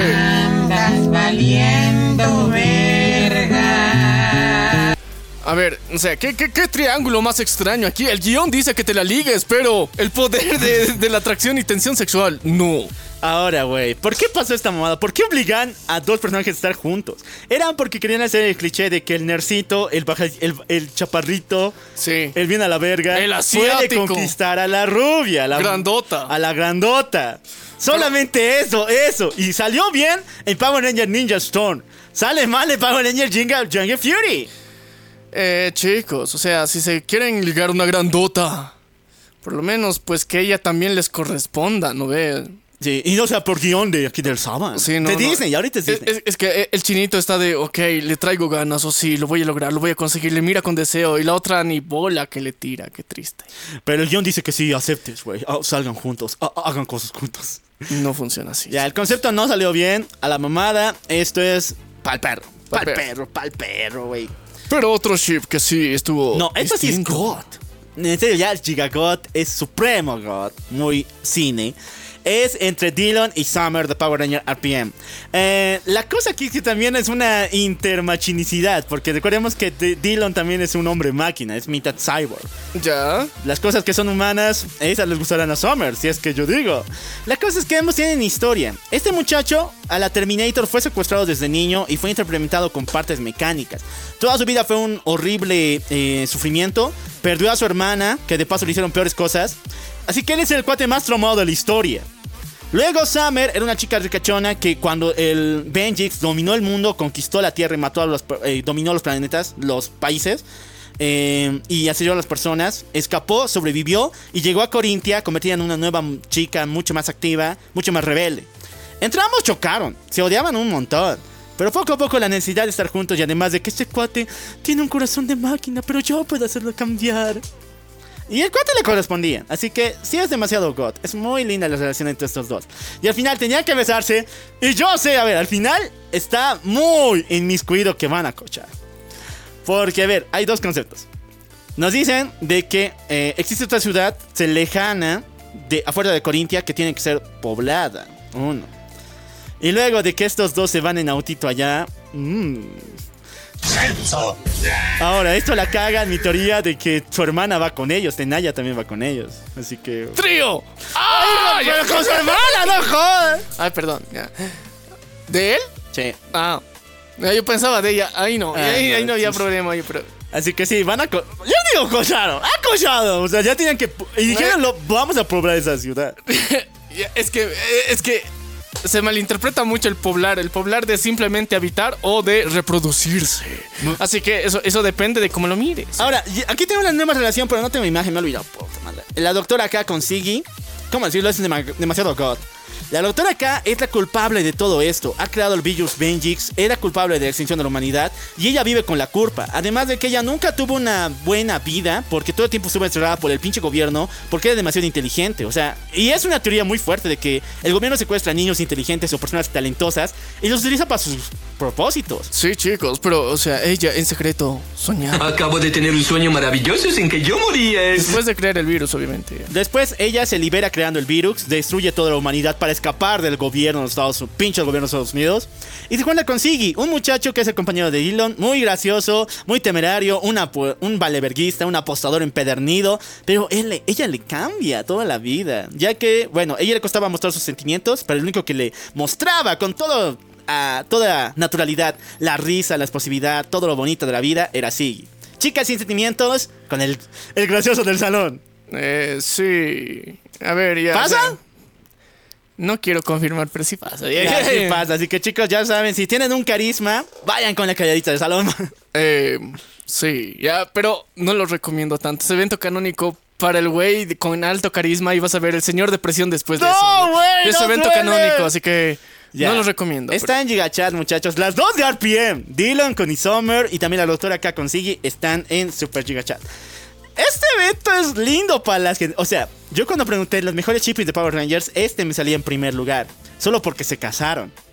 Porque se casaron, pero todos sabemos en secreto que. Ese güey es puto. Sí, ese güey es puto, neta. Jaden y Mia de Power Rangers Samurai. Primero, aquí se viola muchas cosas de los samuráis porque el líder de todo el clan japonés, Chiba, uno de los mayores que ha contenido el poder de los Power Rangers, del poder Kaiji, de las palabras mágicas, es gringo. ¿Qué? O sea, ¿qué, qué, qué clase de El cuate más es? japonés es gringo. A ver, ¿esto es culpa de quién? De Saban. ¿De Sab- ¿Otra vez? Sí, esto ya no es Disney, ya se saben. ¿Otra vez volvió? ¿Por qué? ¡Hijo del diablo! Ya, vamos. Y bueno, él vive la vida japonesa japonesa. O sea, él tiene a sus maestros, tiene su disciplina, tiene que estar en su, en su cuarto con las rodillas ahí en el futón y ya esa mamada. ya. Vive la vida japonesa. Es la vida imagen de un japonés, pero rubio y gringo. Ya. Y como tal, tiene un matrimonio arre- arreglado con Mia. Entonces, en los primeros capítulos de Power Rangers nos muestran cómo Mia y Jaden se casan. El tipo está más emputado que otra cosa. Y nuestra querida Mia también. Pero después, poco a poco, su relación se desenvuelve. O sea, son esposos. Y creo que apenas El, tienen, el sexo ayuda. ya. tienen apenas 16 años, tienen el colegio. Brother, eso en otras épocas era normal, pero. raro. Ya, al comienzo ellos dicen de que, o sea, no le toman mucho en serio. Tienen que estar juntos, vivir juntos y Power Rangers te muestra de que más o menos combina, pero es que no muestran una relación y una cercanía tan fuerte. Al final sí hay besotes, muy bonitos, muy apasionados, pero después de un viaje de autodescubrimiento, después de un matrimonio arreglado, así que tremenda novela, caca, va para el perro. Para el perro, chicos. Pero bueno, o sea, ha habido situaciones distintas en donde pasan otras cositas. Ay, ay, ¿Y a quién casamos? A ver, al gringo más japonés de la tierra, ¿a quién, ¿con quién le casamos? Con una japo, ya. Sí, con la japonés, hijos puta. Porque es- hay que seguir la tradición, ya. O sea, él tanto lo está pidiendo. O sea, todo, hizo todo ese ritual para poder aparearse con una de nuestra especie, ya. ¡Especialista! ¡Una raza! Hijo puta. Ya, ahora, continuando con los chips. Vamos con Power Ranger Megaforce. Este sí es bonito, pero yo lo pongo sencillamente en God. O sea, en God, ¿cuántos? ¿Dos, tres? Nomás están en God. Ya, ¿por qué? ¿Por qué, chicos? No está para arriba porque tiene de dónde sacar. La cosa es que no me gusta tanto. Se ve muy a la... A ver, Jake es el típico chico que se enamoró de la güerita, de la... De la güerita, la más popular, La, la inalcanzable. Sí. Es la más sexy, la más talentosa, la perfección hecha persona. Es comisaña. Y el cuate está dano en todas, todas las figuras. Es buena onda, es buen cuate, tiene carisma, pero siempre se pone nervioso cuando se conoce muchacha. Y siempre se lo toma de la mejor manera. O sea, le tengo que decir, le tengo que conquistar. No, hagamos esto. Y poco a poco su timidez hace que la chica se interese en él. Y poco a poco hay una relación amorosa. Como si esas cosas pasaran. Sí, Esas no son pasa. puras mentiras. No, Eh, no pasa. no pasa. A veces sí. No, tengan fe, chicos. O sea. Pero la cuestión es de que e- esto, este, este trasfondo de él ser buena onda y tener carisma. Carisma gana timidez. Oh, así que sí, Jake y Gia están en God. No está arriba en Chica God porque tiene razones, pero no me gusta. Siguiente. Este sí, yo lo pondría en Gigagol. Pero está en guionazo, hijo puta, porque pinche Saban, hijo mierda. Tenías que un capítulo, un capítulo más y hubiera cabrón. En Megaforce hay un sexto Ranger llamado Orión, que es de otro planeta, es alienígena, interespecie esta mamada. Pero que es un papazote, o sea, tiene forma humana y toda la mamada. La cosa es que ha sufrido demasiado, fue esclavo de los eh, piratas espaciales, llega a la Tierra, atuta por los sextos Rangers y ahí conoce a Emma. La única muchacha que quiere estar con él, o sea, comienza a ser tipo stalker. Esta, la Pink Ranger, siempre le iba a visitar, siempre le iba a ver a todo estaba, pero poco a poco él acepta su relación y olvida sus malos recuerdos de que ha sido un pinche esclavo torturado. Y sus traumas. Para estar con esta muchacha. Y una vez casi se casan. ¿Por qué? Porque estaban planeando atrapar a un monstruo, pero casi se casan. No sé qué pedo contaban con los casamientos de 16 años. Bueno, el otro no sé cuántos años tenga. Es un alien. Pero pinche hijo, hijo Saban, hijo Saban. Ya, ok. Matrimonio arreglado otra vez, pero de estos que sí que se querían y se conocían lo suficiente y casi se casan, casi Ya. consumen el matrimonio. Es guionazo, no es God ni Gigagot como me encanta a mí, porque nuestro querido Orión se va. En el ul- casi penúltimo capítulo y vuelve solamente en un instante. No aceleraron ni nada de esa aceleración y te vas a la mierda porque está culero. Se fue como papá latino. Ahora sí, el segundo latino, güey. El primero le hicieron cook. Ya me entienden, el primero le rechazaron. El segundo latino en los Power Rangers, que de paso es el primer Red Ranger latino, Tyler, se enamora de la morenaza, güey. ¡Oh, por Dios! Y se quedó con la morenaza. Porque el negro sabe. Ya, ok. La, Eh, tiene tumbado.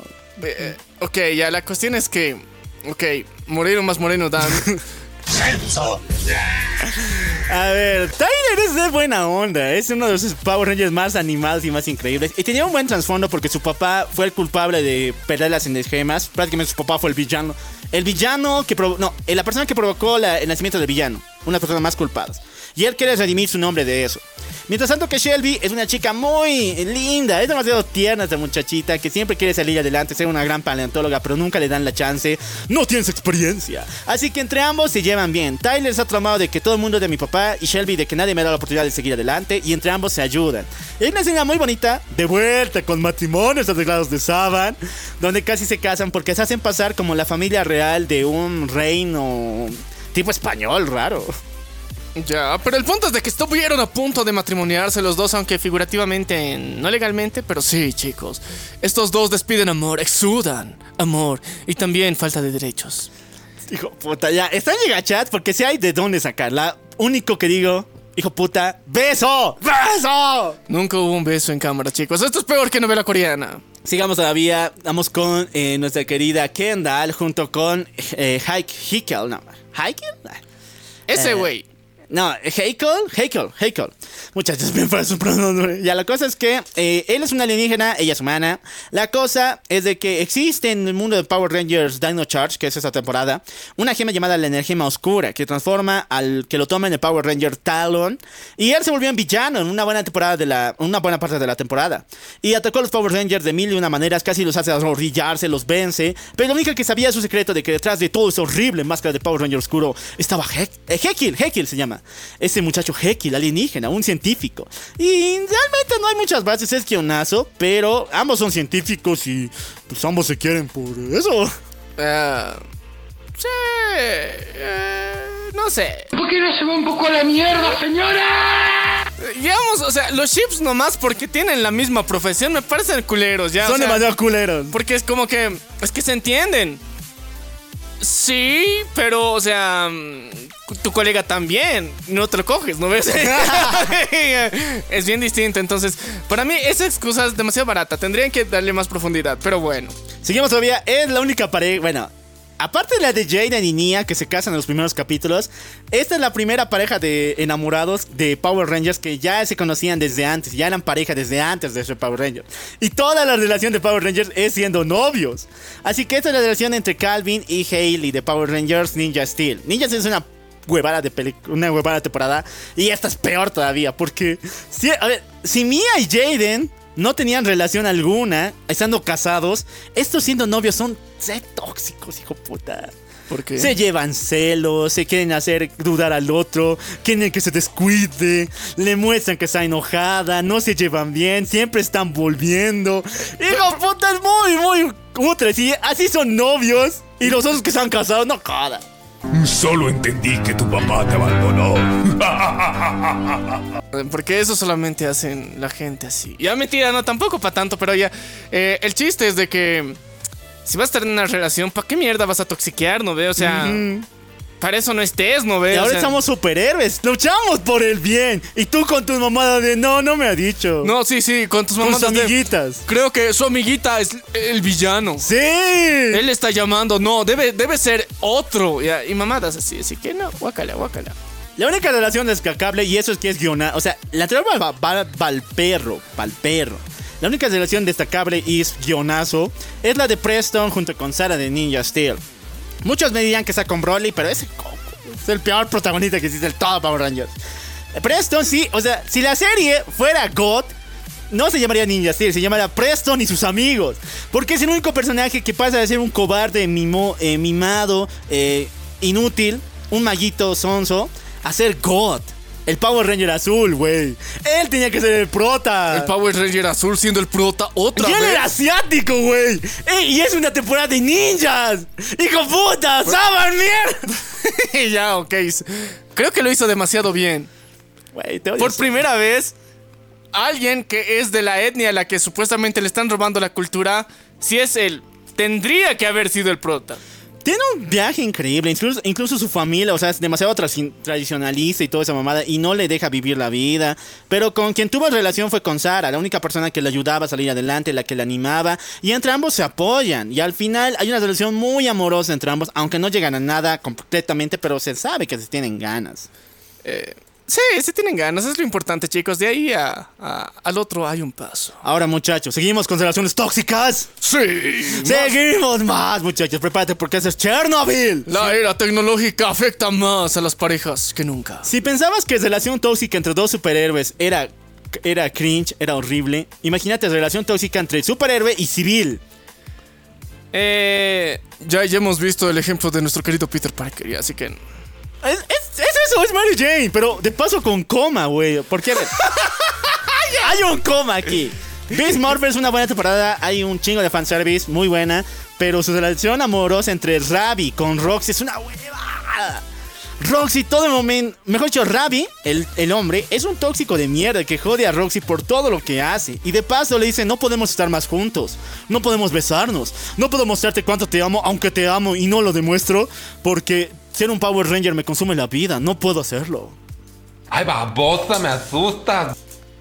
Tanto así que cuando nuestra querida Roxy, que era la seleccionada para ser el nuevo Power Ranger amarillo, queda en coma, el cuate solamente lo utiliza como motor sentimental para seguir adelante, nada más. Ni le va a visitar. Ni le va a visitar. Le dice, "Uy, ni ella ha llegado a ese nivel para estar conmigo, para ser parte de este, eh, de este team de heroín, eh, de héroes. Y que se va a convertir en una heroína. Y yo voy a ser el mejor Power Ranger por ella, aunque no la visite, Sí. aunque no la haya querido, aunque nunca le hemos dado que le he querido, voy a ser el mejor Power. Sí, chicos. Sí. Él lo hace todo por ella. Pero nunca se lo dice. Ya, pa'l perro, güey. Pa'l perro, por tóxico, no me dijo puta. Ya, este es guionazo. Igual, volvieron a hacer realidad el shift de todos los otakus del mundo. Que el morenito nerdoso va a poder quedarse con la rubia buenarda. Y no le salió bien. ¿Por qué? Eh, porque realmente este cuate sí es muy, muy nerd. O sea, te he contado del anterior de Teo, ¿no? Sí. Él por lo menos hacía artes marciales, Ya. tenía estilo. Pues este cuate no, o sea, es lo más nerdoso, el más otaku de Power Ranger que ha visto en toda la historia. Este cuate es un recontra fan de los Power Rangers, como yo. Pero no se aguanta. O sea, yo por lo menos cuando hablo con la gente, no sé, hablo de cómo está el videoclip de Danny Flow. Sí. Yo sé de esas mamadas, sé de muchos temas de qué hablar, pero este cuate, ¿y y qué te pareció los Power Rangers? Y con los Power Rangers hacíamos... Ya, yo sé que quieres, te aguantas. Ellos, dentro del corazón dices, quiero ver Power Rangers, ya.